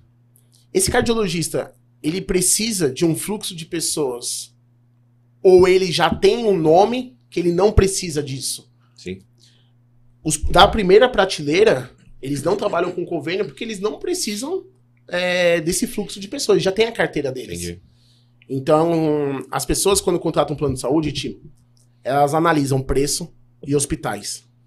E aí eu vou também deixar uma mensagem muito importante aqui para você, cliente. Quando você for contratar um plano de saúde, você tem que pensar em alguns pilares. Que é o preço, se cabe ou não no seu bolso, não pode ser um problema isso. Sim. Isso tem que ser uma solução. Quais os hospitais que atende? Porque o plano de saúde, o seguro saúde, você contrata, não é apenas para você ter uma consulta. Porque senão, o doutor consulta teria muita força. Ou até mesmo se você poupasse o dinheiro, você pagaria por consulta. Sim. Mas o plano de saúde você contrata ele, caso você precisa de uma internação, de uma cirurgia, ou se você tem uma doença de alta complexidade. A gente nem combinou sobre isso, mas vamos dar um exemplo aqui. O caso do Gildo. Sim. Imagina se ele tivesse que pagar todos os procedimentos e tratamento de maneira particular. Impossível. Impossível. E muitos muito coach financeiro falavam assim, até o Ícaro de Carvalho, que é uma Sim, referência no conheço marketing digital, Sim. ele fala, ele já falou isso. Às vezes tem é, coach financeiro que fala, não, guarda os mil reais que você paga no plano de saúde, se você precisar, você ainda vai sair no lucro. Cara, isso é se não acontecer nada com você. Exatamente. Isso é se você Isso é precisar só de uma consulta, se você precisar só de fazer um exame pontual. Mas daqui da nossa sala aqui, quem, que- quem vai saber o que vai acontecer amanhã? Se vai acontecer algo sério ou não? Então a gente precisa entender isso. Nós precisamos olhar preço, hospitais, laboratórios, os médicos. Atende ou não atende os seus médicos de referência? Não, Arnon, não atende os meus médicos de referência. Essa análise que nós fazemos lá. Sim. Não atende os médicos de referência, então é, você precisa analisar com mais carinho o reembolso do seu plano. De 10 pessoas que estão assistindo nós no YouTube, que tem plano de saúde, 9 não olha e não analisa o reembolso do plano. Entendi. E aí vai precisar passar com você, por exemplo. Ah, e qual que é o reembolso do nutricionista? Poxa, 20 reais, 30 reais, 50 reais. Que absurdo! Porque não viu isso lá Porque atrás. não viu isso atrás. Entendi. é. Não foi orientado. Essa pessoa contratou um plano de saúde pelo preço. Exato. Então a gente precisa só analisar É, é só todos preço, os né? fatores, não é só preço. Porque às vezes a sua necessidade é diferente da minha. Exato. Você vira e fala pra mim assim, Arnon, o que eu prezo num plano de saúde são os meus exames. Uhum. E pro Arnon é consulta. Sim. Então a gente só precisa entender a necessidade individual. O que você está falando é muito verdade. Em 2017, eu passei por uma experiência, porque, cara, durante muito tempo na minha vida eu fui um procrastinador, sabe? Eu tinha que fazer as coisas e não fazia. Enfim, eu fui fazer um canal, fiz um canal, e no dia seguinte eu senti uma dor na minha garganta. Eu liguei pra doutora, a doutora falou: toma esse remédio. Quando foi na quinta-feira, amanheceu aqui inchado. Como vocês podem ver, eu tenho duas cicatrizes. Tá? Caracas. E na quinta-feira eu tava com muita febre, fui no médico e falei que eu tinha feito um canal. Ele falou, cara, é impressão, a sua amígdala tá infla- inflamada e me deu um anti-inflamatório. E melhorou. Na quinta-feira amanheceu aqui, inflamado. E aí febre, febre, eu sei que no sábado de manhã amanheci com a cabeça gigante e o epiglode fechado, eu já não conseguia respirar. Fui levado para o hospital e aí a doutora me olhou e falou, senta aí. Eu sentei, ela falou, ó, você vai sair daqui, você vai ser internado para operar com urgência, porque senão você vai morrer. Cara, eu arregalei os olhos desse tamanho. Ela falou: se assusta não, tô salvando sua vida. O Uau. que aconteceu? Eu tava entrando uma bactéria, entrou uma bactéria e tava criando um abscesso aqui dentro. E o pus já tava chegando no pulmão. E por qual motivo que eu tinha que fazer isso rápido, Douglas? Porque, como se ele tem acesso ao pulmão, É, acabou. é. Fim. Mas só que tinha um problema nisso tudo. Você não tinha plano. Deixa plano. Uau! E aí teve que chamar o médico, o médico é particular, teve que chamar anestesista, que é outro dinheiro, Particular. e teve todo o suporte médico, né? Eu fiquei internado, se eu não me engano, acho que cinco ou seis dias no, no hospital Beneficência Portuguesa. O doutor me liberou, inclusive, porque ele falou, cara, dá pra você fazer em casa, Porque era particular. entendeu? Nós fomos lá no Beneficência Portuguesa e na época entregamos um, um valor, falou, ó, a gente, vamos fazer uma negociação, tal, pra ficar um pouco mais barato. Eles falaram, ah, a gente vai entrar em contato. E passou. E ninguém entrava em contato, e já foi e passou. É, esse ano eu recebi uma, uma intimação deles pra gente poder estar fazendo esses acertos e a gente pagou em três vezes. Ou seja, o valor das minhas despesas deu 19 mil reais. Então você coloca nisso, porque você fala Só muitas vezes. pontual. 19 Só mil reais pontual. isso. Fora os 10 mil do médico, que ele teve que fazer a operação, fora acho que 6 mil do, do, do anestesista, que nós tivemos que pagar.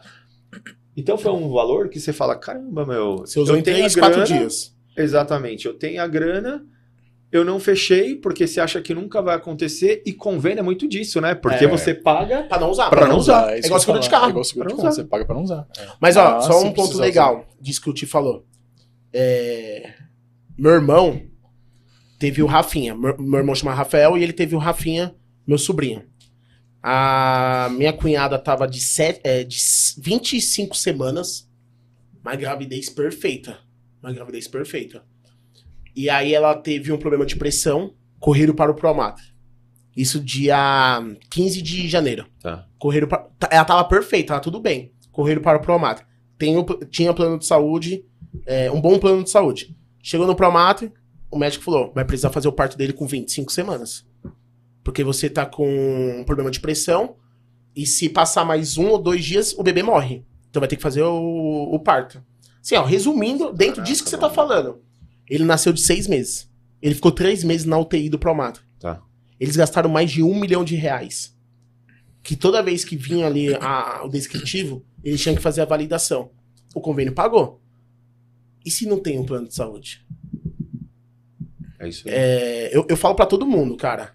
Plano de saúde é como você falou. A gente paga, não é um pagamento, é um investimento. É um investimento. Cara, Para não usar. Pra não usar. Pra não usar. Mas se precisar, você vai ser muito bem assistido. Então, a gente precisa mudar um pouco é, É, a visão eu, sobre eu tive, isso. Eu tive duas experiências com plano de saúde, assim, vai. Que eu tive problemas, né, com o Sim. plano de saúde. E eu consegui resolver. Uma de uma forma que eu costumo resolver muita coisa, que são as redes sociais.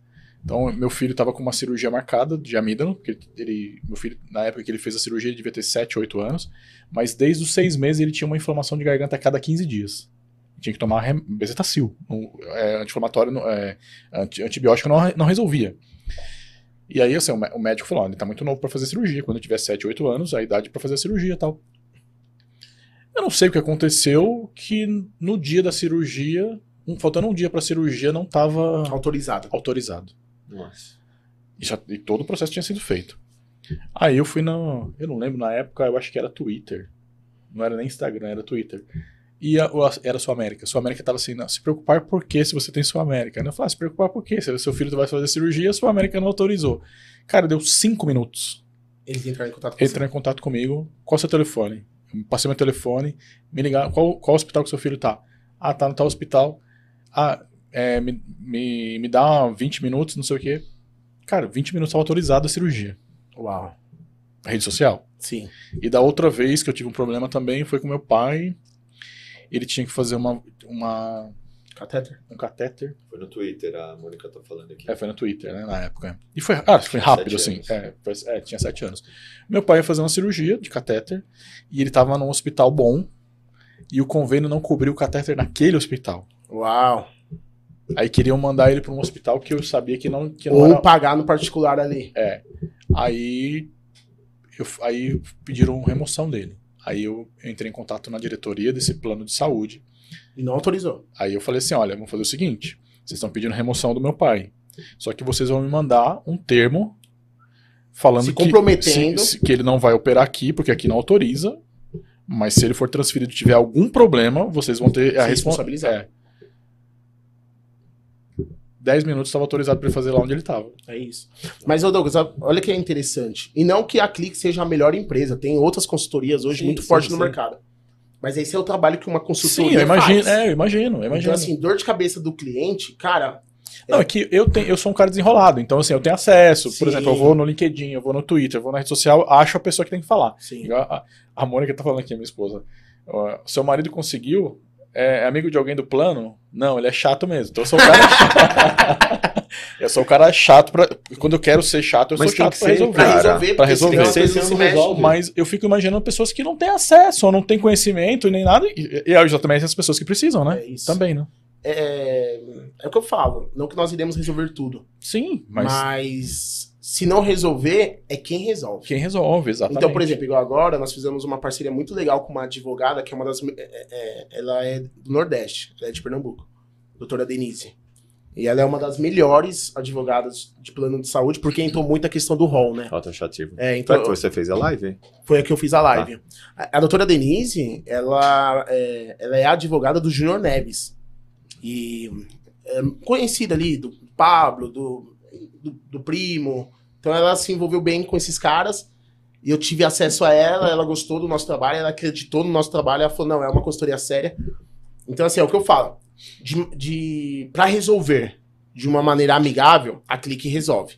Agora, se precisar entrar com algo judicialmente para resolver, a gente também tem quem resolva. Sim, então, isso é muito bom. é importante, é o que você falou. É. E é isso que nós entregamos para os nossos clientes.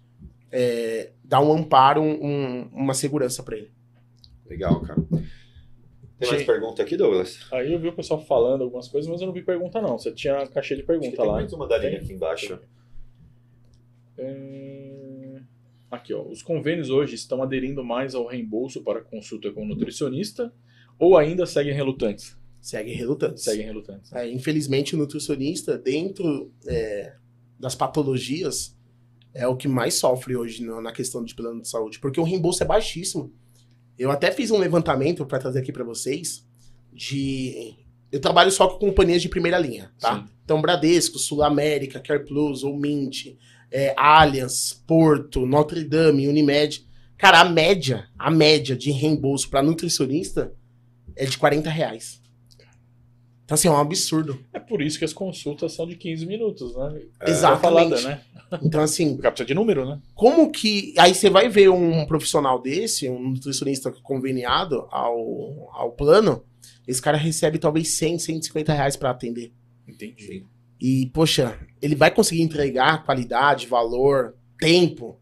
É por isso que muitos profissionais renomados, principalmente, não, Não atendem convênio. Não. não, não atendem convênio. Exato. Não, não, se- não, só, não só como nutricionista, mas em outras especialidades também, né? Todas as patologias, todas Sim. as especialidades, a, a regra é a mesma. Então, mas olha que, olha que uma coisa interessante que a gente- até levou aqui, né, no- quando o Ailton veio aqui, né, um- o Dr. Carlos também, Jardim, e a gente estava falando, por exemplo, que os convênios perdem muito por não não fazer o Prevenção. o- prevenção. Porque assim, Porque ela gasta lá na, ela gasta na urgência, lá na internação. Exatamente, exatamente. Porque assim, é um investimento do, do convênio. Eu já vi que tem alguns convênios que já já começaram a tomar iniciativa. Sim. Então, assim, você tem ali é, um nutricionista online, tem algumas, alguns pro- programinhas de prevenções, tem algumas coisas assim. Mas eu acho que os, os grandes convênios, eles iam poupar muito se ele tivesse uma integração de, de, de, é, especialidades, um nutricionista, academia, ou Um psicólogo. psicólogo, Também. né? Então, e não tem, né? Não tem. É. É, eles, eles não enxergam Não enxergam isso, né? É impressionante. É porque eles olham o problema. Eles olham o Se problema. você olha o problema, tu indica médico. E aí você vai onde? Remédio. Agora, se você começar a ter um olhar de olhar para a causa do problema, você vai entender onde que aquele cara tá errando. Sim, sim. Desorganização, não se alimenta bem, e aí se estoura lá na frente. Eu, eu tive um tio que infartou em 2019 para 2020, tá? E, cara, meu tio é aquele cara que ele é magro, grávido e magro. A impressão que eu tenho, Douglas, se eu espetasse o abdômen dele, ele reagiria, cara. Murchava, murchava. E eu entrava em desespero, cara, porque durante o ano de 2019 inteiro eu falava, cara, o senhor precisa se cuidar, o senhor precisa se cuidar. E ele sempre falava pra mim que eu estou me cuidando, eu estou passando com um médico. E realmente ele estava, e só de medicamento ele tomava 3 mil por mês, Douglas. Caracas. Então ele entrou lá pra tomar um remédio pra perder peso, uma sibutramina, voltou 20 dias depois sem libido, uma durateston, caiu o cabelo, uma finasterida, enfim. Como prêmio dos 36 mil que ele gastou durante um ano, dia 12 de dezembro ele infartou. E quando eu voltei da praia, né, fui bater um papo com ele, até chorou, porque ele entendeu que o motivo de eu cobrar ele é porque eu estava preocupado com a saúde dele, né? Sim. E começamos a fazer uma orientação, começamos a, a se alimentar melhor e nós trocamos de médico. E nós fomos passar com a doutora Silvia. E nesse lance da doutora Silvia eu não entendi muito bem, porque ele tinha feito um cateterismo e fez dois cateterismos. Eu falei, doutora, pela minha experiência, na hora que você joga o líquido lá, você já sabe onde está obstruído, já faz um, né? Ela falou, vê quantos é, boletos ele assinou. E eu não entendi. E eu fui lá, tio, quantos boletos você assinou? Ele falou, eu assinei um de 62 mil e de 70. Eu fui falar pra ela. Ela falou, você entendeu? Eu falei, não, não entendi. Ela falou, não precisava. Tá obstruído uma vez, joga lá. Só que são duas operações. E na segunda quase que ele foi a óbito. Caracas. Então, você percebe que, por exemplo, quando a gente começa a, a, a prevenir a galera, o meu tio, em dois meses, cara, ele perdeu 8 quilos.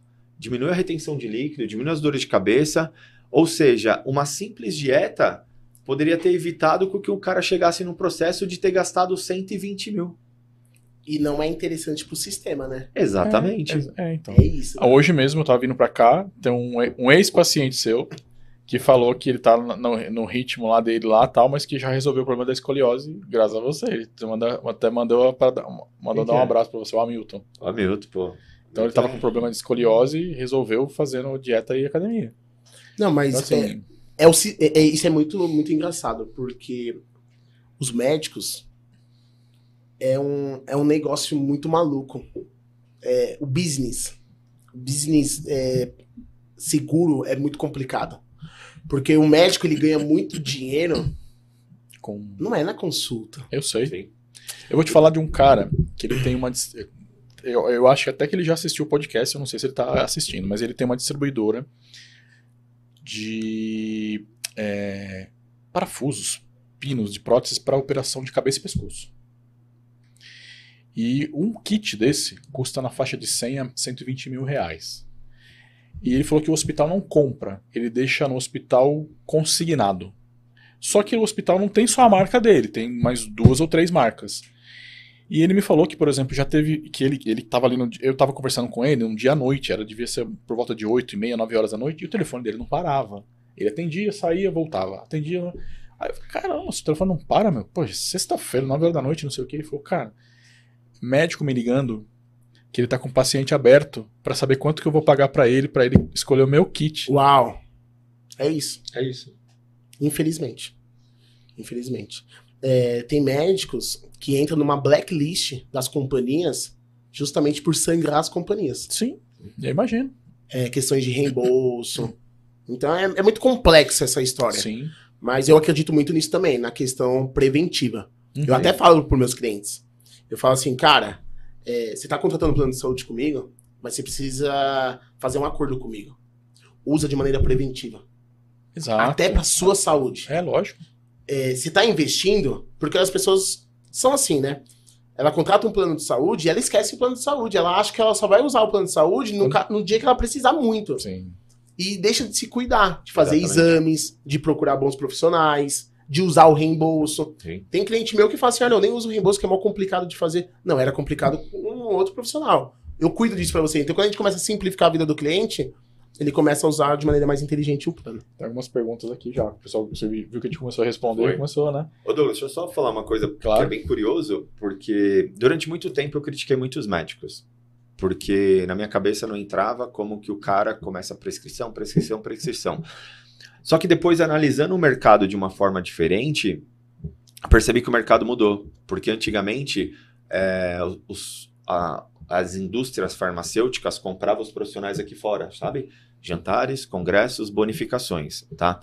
Só que eu percebi que hoje eles arrumaram um jeito mais barato e mais eficaz de fazer tudo isso. O que, que eles estão fazendo? Eles estão comprando as faculdades, eles estão comprando ensino. Então, muitas vezes, um doutor que o meu tio foi, que prescreve 3 mil de medicamento, ele não é errado.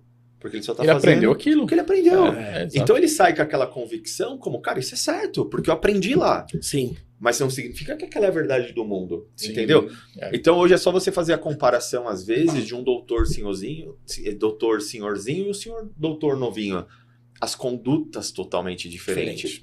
E durante muito tempo também, cara, eu critiquei tudo, mas só que, infelizmente, ou tem a faculdade, que é o que dita a regra e o conhecimento, então eles saem pronto desse jeito. Saem, saem for- formatados, na verdade. Formatados. É, É, desse jeito tem que ser, pronto, é, É. o protocolo. Bom, tem uma pergunta aqui ó, do Gui Ferreira. Para quem tem CNPJ, os valores realmente ficam mais em conta? Isso é uma outra questão muito importante que as pessoas elas não têm ideia. Hoje, um plano de saúde empresarial com CNPJ, e aí quando você fala isso, para quem não vive o mercado de plano de saúde, entende que você tem um plano empresarial é quando você tem uma empresa. Sim. E não é isso. É um- se, se você tem um CNPJ é, e vida. consegue fazer um grupo familiar, eu, minha esposa e minhas filhas, o plano empresarial ele tá em torno de 40% a 50% mais barato do que um plano sem o CNPJ. Então, lá na nossa consultoria, quando nós vamos fazer a triagem, um entendimento, um mapeamento do caso, a gente pergunta pro cliente, tem CNPJ? Ah, tem, mas não quero mexer não, eu quero fazer isso de maneira particular. E aí, o, trabalho da Clique, Douglas, é educar e colocar o cliente dentro dos, Assim fica assim, assim fica. é, a gente é. faz esse trabalho. Então, respondendo a pergunta do, do Guilherme, hoje os planos empresariais eles, eles é, têm uma diferença de preço de 30% a 50%. Vou dar um exemplo muito claro. Você pega um advogado, o cara é advogado, ele tem é, a OAB e ele tem um CNPJ. Esse cara, ele tá num plano particular, só ele, é, e hoje um plano particular se faz pela Qualicorp, que é pela entidade de classe, Sim. pela OAB. Esse cara paga dois mil reais. Se ele usasse o CNPJ dele, ele e a filha, por exemplo, ele pagaria em torno de 1.500 reais. E o, o, a- o- o cliente acaba não tendo conhecimento disso. Às vezes ele fala assim: não, não vou usar o CNPJ, eu quero usar minha entidade de classe. Mas o porquê disso? Aí vamos olhar o bastidor, igual o Ti tava falando que quando ele foi entender um pouco mais os médicos, ele conseguiu compreender o raciocínio Que deles. lá, É. sim. Quando você começa a, a entender o porquê do CNPJ, hoje, o consultor, o vendedor de plano de saúde, ele é comissionado pela venda. Então, é, infelizmente, nós temos muitos amadores ainda no mercado. Sim. E ele é comissionado pela venda. Então eu vou vender pro Douglas um plano de 2 mil ou um plano de 1.200? Exato. É. É vantagem eu explicar pro Douglas que se ele usar o CNPJ dele e trazer o filho dele, vai sair mais barato do que você paga sozinho? Eu vou ganhar menos. Aí entra a questão do. É, não é o quanto você É ganha, consultoria, né? é, Sim, o servir. É o serviço. É o ganhar sempre, entendeu? Entendi. Vamos lá. Jéssica Rod- Rodrigueiro. Sobre as carências, como fica quando mudamos de plano? Por isso que tem que ter a, a- a consultoria. Hoje, é, carência é um bem adquirido pelo cliente, é um patrimônio que você tem. A partir do momento que você cumpriu um tempo determinado por cada companhia, isso sempre quando é um novo plano. Porque quando você tem um plano, você já cumpriu esse tempo determinado naquele outro plano. Curioso plano, sim. Quando você muda do plano A para o plano B e tem a questão da carência, não é um favor do Arnaud ou do profissional que você está fazendo. É um direito adquirido por você. Entendi. No novo plano, você não tem que cumprir carência. Ah, tem um- uma janela de tempo, né? Ou não? Tem. Se você sai de um plano, automaticamente migra para um outro plano, você não tem que cumprir carência nesse novo plano. Exceto para parto e pré-existência. Sim. Então, se eu estou mudando o Douglas do plano A para o plano B, ele não tem carência de pré-existência nesse plano. Ele só tem carência de pré-existência. Entendi. Só se o Douglas tiver alguma doença já diagnosticada. Se não, ah não, eu mudei do plano A para o plano B. Eu entro com carência nesse plano? Se eu precisar internar, eu interno? Interno. Entendi. E às vezes o cliente fala assim, nossa, Arnaldo, você é um anjo que você tá fazendo. Aí eu falo para os nossos clientes, não, isso não é um favor do Arnaldo, é um direito É um adquirido direito. por você. Exatamente. Então quando o cliente tem plano e ele migra, ele não tem que cumprir carência e ele só cumpre carência para pré-existência e se for mulher para parto. Legal. Aline Sérvulo de Moraes. Com a mudança do rol da ANS para taxativo, ainda é vantajoso ter um plano de saúde? Cara, A gente falou aqui já, né? É. Mas. E, é- e esse assunto do hall foi. é, porque assim, o hall ele é uma lista de procedimentos determinados pela ANS que os planos de saúde cubram aqueles procedimentos. Sim. E se ganhou muita força esse assunto por conta do Marcos Mion.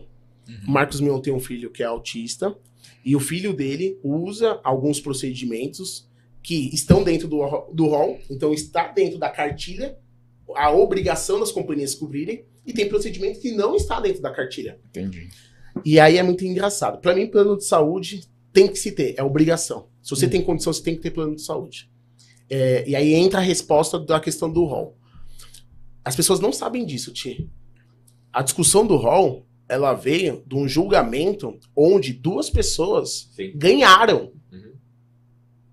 O assunto veio de duas pessoas que acionaram a justiça, que os procedimentos delas não estavam no rol, e aí, mediante aqueles dois casos, se discutiram todo o rol, aquelas duas pessoas ganharam a ação. Só que ficou de lado aquelas duas pessoas e ficou focado só no rol. Não, entendi. É, eu fiz uma live com a doutora Denise pra gente falar sobre o rol taxativo e o rol simplificado.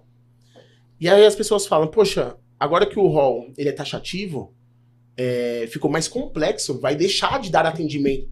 Não vai deixar. Hoje, o que que acontece? Apertou para os médicos. Porque se o médico prescrever que de fato você precisa de um procedimento, mesmo que não esteja no rol, é, você vai ganhar essa causa. Você não vai deixar de ter atendimento. Entendi. Eu até vi um corte do, do Do Gildo, Gildo. falando sobre isso. Eu vi Sim. isso hoje. É, e eu me prontifico a ajudar qualquer pessoa que venha a ter qualquer tipo de procedimento negado. Porque você está tendo procedimento negado, muitas das vezes que você está indo no caminho errado. Sim. E isso é muito importante, porque senão às vezes a gente acaba generalizando. Ah, agora não compensa. Não, não é que não compensa. Você precisa saber o caminho. Sim, sim. Eu, eu até tive um processo semana passada de uma medicação que não está no rol e a companhia sinalizou que não daria essa medicação para o nosso cliente. E aí eu até acionei a doutora Denise e a gente conseguiu avançar sem precisar entrar na questão judicial. Porque quando se tem uma pessoa técnica que conhece sobre o assunto e questiona a pessoa certa dentro da companhia, Ah, sim. a é outra companhia coisa. não vai falar assim, poxa, eu vou me queimar por causa disso. Por causa disso, exato. E aí tem a questão também social, né? Sim. Poxa, você. Uma companhia que fatura milhões e milhões, ela começar a travar procedimentos complexos de pessoas teoricamente especiais que precisam daquele acompanhamento, cara, como que fica a marca social dessa empresa? Não fica. Então, é, a, a doutora Denise até usou um termo que é uma, uma cortina branca, que dá pra se ver do outro lado, então não é nada pra se assustar, não. Uma coisa aqui que, que você tinha até falado no começo, e eu também agora é uma dúvida minha, que eu já Uhum. vi algumas pessoas fazendo, e se isso é uma boa estratégia ou não, porque eu já ouvi algumas pessoas que são influenciadores falando isso também. É, você, é, você deu exemplo ali, por exemplo, ah, aqueles mil reais que você paga por mês, não, não paga do plano de saúde, quando você precisar você vai lá e usa. Só que eu já vi algumas pessoas falando o seguinte, que para você ter um plano de saúde basicão, para te prevenir numa uma cirurgia, né, alguma coisa assim, uma coisa bar- mais barata, e, e quando precisa de especialidades, a, a pessoa vai pagando ali é, particular. Então, não, não sei se você já viu essa estratégia e se essa estratégia também é boa ou não. É assim, Douglas. O plano de saúde, quando você contrata ele, é como se fosse um combo. Uhum. Então você sai do investimento baixo e você tem uma rede de hospitais, laboratórios, médicos e reembolso. Sim, E conforme esse custo vai aumentando, esse combo vai aumentando. vai aumentando. Sim. Perfeito? O que que acontece? Às vezes eu, eu, eu, eu conheço pessoas assim. A pessoa tem uma casa quitada, tem um ótimo carro quitado, e aí eu vou, vou até abrir meu coração aqui. Meu pai. Meu pai tá assistindo. Meu pai tem um poder aquisitivo muito bom. Meu pai precisou fazer uma cirurgia da próstata. E o plano dele atendia o Santa Casa de Mauá. No dia que minha mãe ligou e falou assim: seu pai tá muito ruim, tá urinando sangue. É, a gente tá indo pro hospital. Que a gente foi falar assim: mas qual hospital vocês estão indo? Santa Casa de Mauá. Mãe, minha mãe trabalha com isso. Uhum. Qual é o plano do pai? Tal plano. Meu Deus do céu. Mas como? Como? Como? Ah, mas filho, ele queria ter só o básico, Entendi. pra não ficar na mão. Entendi. Só que vamos Na lá. hora que precisa, Vou né? responder sua pergunta. Sim. Qual que é o nível de expectativa dessa pessoa e como que vai ser a utilização dela no momento de dor? Sim. Entendi. Então assim, poxa, você é um cara que tem um nível de expectativa das coisas altas e de repente quando você cai, você tá caindo num hospital que o nível de expectativa daquelas pessoas é outro Sim. do que Sim. você. Sabe o que, que aconteceu? Minha mãe foi no banheiro. Cara, isso me marcou muito. Até então, que eu e meus irmãos brigamos em casa para as coisas mudarem. Minha mãe foi no banheiro, quando ela saiu, minha, minha esposa olhou para ela e falou assim: Kátia, sua saia tá molhada. Ela tava molhada a saia dela porque o banheiro feminino tava encharcado. Pra você entender o nível do hospital que meu pai estava. Meu pai não operou ali. Meu pai esperou pra fazer a cirurgia, a gente mudou meu pai de plano e ele foi operar no Samaritano, que é uma referência em São Sim. Paulo. De novo, respondendo a sua pergunta. Cara, às vezes é o tal do barato sai caro. Sim. A gente quer economizar em algo que Exato. não é Que não é inteligente, que a gente não pode. Ou você assume um risco. Eu falo isso para meus clientes. É, quando eu, eu faço o estudo financeiro do meu cliente, eu falo assim para ele, cara, você pode economizar em tudo, menos no plano de saúde. Porque quando você economiza no plano de saúde, você vai precisar daquilo e você não vai ser bem assistido. Só para finalizar esse, esse raciocínio também, eu tenho um cliente que é dono de uma transportadora, e aí eu fui atender ele, ele tem um plano da Mil One, que é o antigo One Health. E aí eu fui atender ele, era uma a sala, o escritório dele era como se fosse esse daqui. E atrás do escritório, do escritório dele tinha o uísque, ele colecionava o uísque. Cara, assim, muito lindo o lugar. E ele tava fazendo um plano de saúde de 5 mil reais pra mulher dele e pra quatro filhos. Eu tava conversando com ele, e aí ele falou, aí eu falei, Marcelo, você trabalha com o quê e tal? E eu comecei a conversar, conhecer ele, e ele falou, cara, eu sou dono de uma transportadora e tal. E aí eu peguei e falei assim, cara. Aí a Karina, a esposa dele, chegou. E eu falei assim, Marcelo, por que, que, você, não, por que você não entra no plano? Aí ele fala assim, cara, você não vai vender pra mim. Aí eu peguei e falei assim, não, não tô preocupado na venda. Eu tô preocupado de você estar sem cobertura. Sim. Você é o provedor da família. É você que gera a receita da família. Você já parou pra pensar nisso? Ele falou assim, Arnon, eu só fui em hospital quatro vezes na minha vida. Aí eu falei, quais foram? Ele falou assim, no nascimento desse, desse, desse, desse. Aí eu até brinquei com ele. Eu falei assim, e no seu? Aí ele falou, não, eu nasci debaixo do pé de café. Aí eu peguei e falei assim, Marcelo, pensa. Porque uma mensalidade de um plano de saúde é muito mais barato do que uma garrafa dessa. Uhum. Na hora, o olho dele encheu de lágrima ele falou assim: Cara, você tocou num negócio muito forte. Karina, dá meu documento. Faz aí pra mim. Sabe o que aconteceu, Ti? Dia 24 de dezembro, é, o meu time tá aqui, tá de prova. A mulher dele me- é 23 de dezembro, a gente ia sair, dia 23 era o último dia do escritório. A mulher dele me liga e fala assim: Arnold, eu tô desesperado, eu preciso da sua ajuda. E eles são da família Patriani, daqui Tá. de Santo André, que faz Hum. prédio e tudo. Sim. Ela me ligou e falou assim: Arnold, me salva. Eu falei assim: o que aconteceu, Karina? Ela falou assim: o Marcelo infartou no caminhão lá em Bauru. E o plano de saúde começa quando? Dia 26. Era dia 23 isso. Ele não tava com cobertura. Resumindo, sabe quanto que ele gastou pra colocar um cateter no coração? Na Santa Casa de Bauru? 350 mil. É isso aí. Então, É. assim, de- hoje esse cara é meu amigo. Entendi.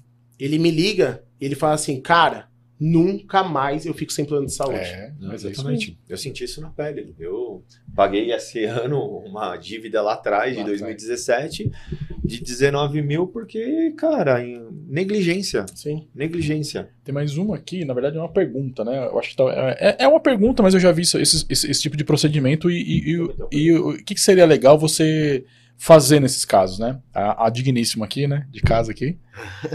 Mandou aqui, ó. Fui ao hospital com teste positivo de Covid e assinei umas 10 guias de exames que não fiz. Apenas me receitaram medicamento. Então, assim, é muito comum, por exemplo, você ir no hospital e você assina um monte de guia em branco. E aí, por exemplo, eu já, já tive um, um problema atrás, eu pagava um convênio de coparticipação. E aí veio todos Aí os procedimentos todos que você nem eu usou. não tinha feito. É. Então, o que, que a pessoa que pode questionar ali, o que, que, a, o que que a pessoa faz ali numa, numa situação dessa? Eu não sou um cara que fujo das responsabilidades. Aham. Existe uma máfia muito grande, cara. Porque as pessoas estão lidando com dor. Sim, Então, naquele momento que você assinou aquele papel, jamais você questionaria o que estava acontecendo. sim. Você tá teoricamente cego de dor ali. Só quer ser atendido. Só quer passar da triagem. O que que acontece? Nós trabalhamos com planos com participação lá na Clique. E aí, quando chega uma cobrança da companhia na qual você não tem ciência, nós abrimos um- uma reclamação junto à companhia. Entendi. Então nós falamos assim para a companhia: eu quero que vocês me mandem a documentação que de fato ele fez esse procedimento. Entendi. Só para você ter uma ideia, hoje muitas companhias elas trabalham com, com token. Então quando você vai fazer um- uma consulta, um exame de alta complexidade, e aí as pessoas ficam assim: ah, eu vou ter um plano de saúde que precisa de guia para ficar autorizando. Cara, sabe o que é essa guia? É essa fraude que as companhias não querem ficar caindo. Sim. Porque as companhias falam assim: eu vou emitir uma guia. Eu sei que gera um desconforto para quem não tem uma assessoria. Uhum. Só que é o seguinte: eu tô falando pro, pro Thiago. O Thiago tá falando, eu sou a central. O Thiago Fabrini vai fazer uma tomografia. Você é o laboratório. Aí você me manda uma tomografia e uma ressonância. Só que ele falou para mim que ele é o cliente, que ele só vai fazer a tomografia e essa ressonância. É da onde? Exatamente. Então, quando acontece. quando você tem um plano que se tem guias autorizadas, não é que é ruim. Esse plano ele tá cuidando da mensalidade do plano, porque senão quem paga a conta no final é você. Sim. É igual seguro de carro. Às vezes você escuta aí, né? Ah, fulano deu um perdido no carro dele. Uhum. Cara, isso é um absurdo. Porque Sim, no final das fraude, contas, né? quem vai pagar essa fraude é você, sou você. eu. É ele, na mensalidade do plano. Sim. Então, quando acontece isso e você não está de acordo, você vai assinar. Eu assino também. Uhum. Mas se vier uma cobrança na coparticipação. E quando não é com É, coparticipação? então, é isso que eu ia perguntar agora. É. Por exemplo, quando você- a pessoa não tem ciência, não sabe Já o que era. aconteceu. O hospital ganhou do, do plano. E assim Entendi. foi. Eu tô com um cliente que me ligou hoje que falou assim: Arnon, eu tô aqui no Hospital Assunção, São Luís, Assunção lá de São Bernardo do Campo. Meu plano é apartamento, eu tô numa enfermaria. Sabe o que, que eu faço? Eu entro em contato com o plano e falo: Ô, é Bradesco. Bradesco, você tem ciência que o Danilo está numa enfermaria ou chegou aí pra você que ele subiu pro apartamento? Ah, o, o hospital faz isso. Faz isso. Quantas vezes? Se vocês não passaram, vocês vão passar em algum momento, infelizmente. Ah, tá superlotação, você vai precisar ficar no leito de enfermaria até liberar o quarto, um, dois dias. Só que se um, dois dias, ela tá cobrando da o hospital tá cobrando da companhia, Como se você tivesse em apartamento. é, e aí? Entendi. Então é isso que eu falo para meus clientes. Se acontecer algum fator que foge do que você está esperando, me aciona. Porque quando tem alguém na cola, tem alguém na sombra, Ah, não, eles já... eles pensam duas vezes Sim, para fazer alguma sim. coisa errada. Porque, na verdade, quem faz esse tipo de, de, de coisa errada é o hospital, O né? hospital. É. O hospital, o O laboratório. laboratório. É um absurdo isso. Entendi. Eu já recebi. Eu fui fazer um exame, um check-up, um- eu lembro que era um exame de sangue. um- chegou pra mim no, no, no SMS que eu tava fazendo uma tomografia. No, no laboratório top. E aí? Eu não tava. Aí tem um cliente que fala assim: ah, nem vou correr atrás disso. Mas alguém tá pagando essa Alguém tá conta. pagando a conta. E no é final, quem vai pagar a conta de verdade é você. É você. Porque a sua mensalidade mais vai vir correr né? ajuste. Sim, vai ser mais fica caro. caro, exato. Entendi. Que aula, hein? Que aula. Galera, eu costumo falar que eu sou, tenho muita sorte, meus amigos são muito fera. E hoje a gente tá com um cara na plateia ali que é o Charles. Charles, você falou que tinha uma pergunta. Vem aqui fazer a pergunta aqui ao vivo, cara. Vai, galera. Faz, faz. Charles Marques. Manda aí, Charles. Aqui Aí, turminha, vou fazer uma perguntinha eu acho que é a, acho que é o mais comum, acho que é a realidade do brasileiro. Vamos pensar na minha mãe, meu pai que não tá aqui, na minha sogra, na tia, sei lá, na, no pessoal da idade de 60. terceira idade. Exato. 65 anos aí, a turminha aí, dos 60. A realidade é uma só. Vamos pensar num CLT, numa pessoa comum, até mesmo num empresário, que você tem com vai, uma aposentadoria de sua média de 3, 4, 5, 6, 7 mil, vai, pessoa comum ganhando. E está falando de um convênio hoje no Sul América que está 2, 3, 4, 5 mil. Então é uma realidade que hoje ultrapassa quem pagaria, vai, pagou a vida toda o convênio, 30, 40 anos pagando o convênio, No momento que precisa, precisa cair. Porque você se aposentou. A sua receita caiu, sua receita caiu mas a mensalidade até subiu. Qual que é o plano de estratégia em relação a isso? Que é, um- é uma dificuldade brasileira. né? Top. Então, Top, Charles. O que, que a gente faz como consultoria, cara? Quando a gente entende, mapeia, entende essa necessidade do cliente, a gente vai orientar o cliente a fazer um plano ou hospitalar, porque hoje existem os planos de saúde, várias categorias. Então nós temos o plano convencional, que essa pessoa de 65 anos pagaria para ter cobertura ambulatorial, porque hoje um plano de saúde te dá cobertura em hospitais, em consultas, e você tem direito a reembolso, perfeito? Você vai pagar 3 mil reais, é o plano completo, é o plano que todo mundo faz. Só que o cliente não sabe que tem um plano com coparticipação, não é 3 mil, é 2 mil mais a sua utilização. Poxa, Arnon, mas isso vai sair caro no final. Então talvez o perfil dessa pessoa aí, para a renda dela não ser comprometida, vamos fazer um plano hospitalar. O que, que é um plano hospitalar? Ela vai ter cobertura só de pronto-socorro em diante. Consultas, exames, procedimentos fora do hospital, ela não vai ter cobertura. Aí você vai me perguntar, mas e aí, Arnon, o que, que ela faz? Só que ela vai pagar 1.200, 1.300 reais aqui, não 3 mil.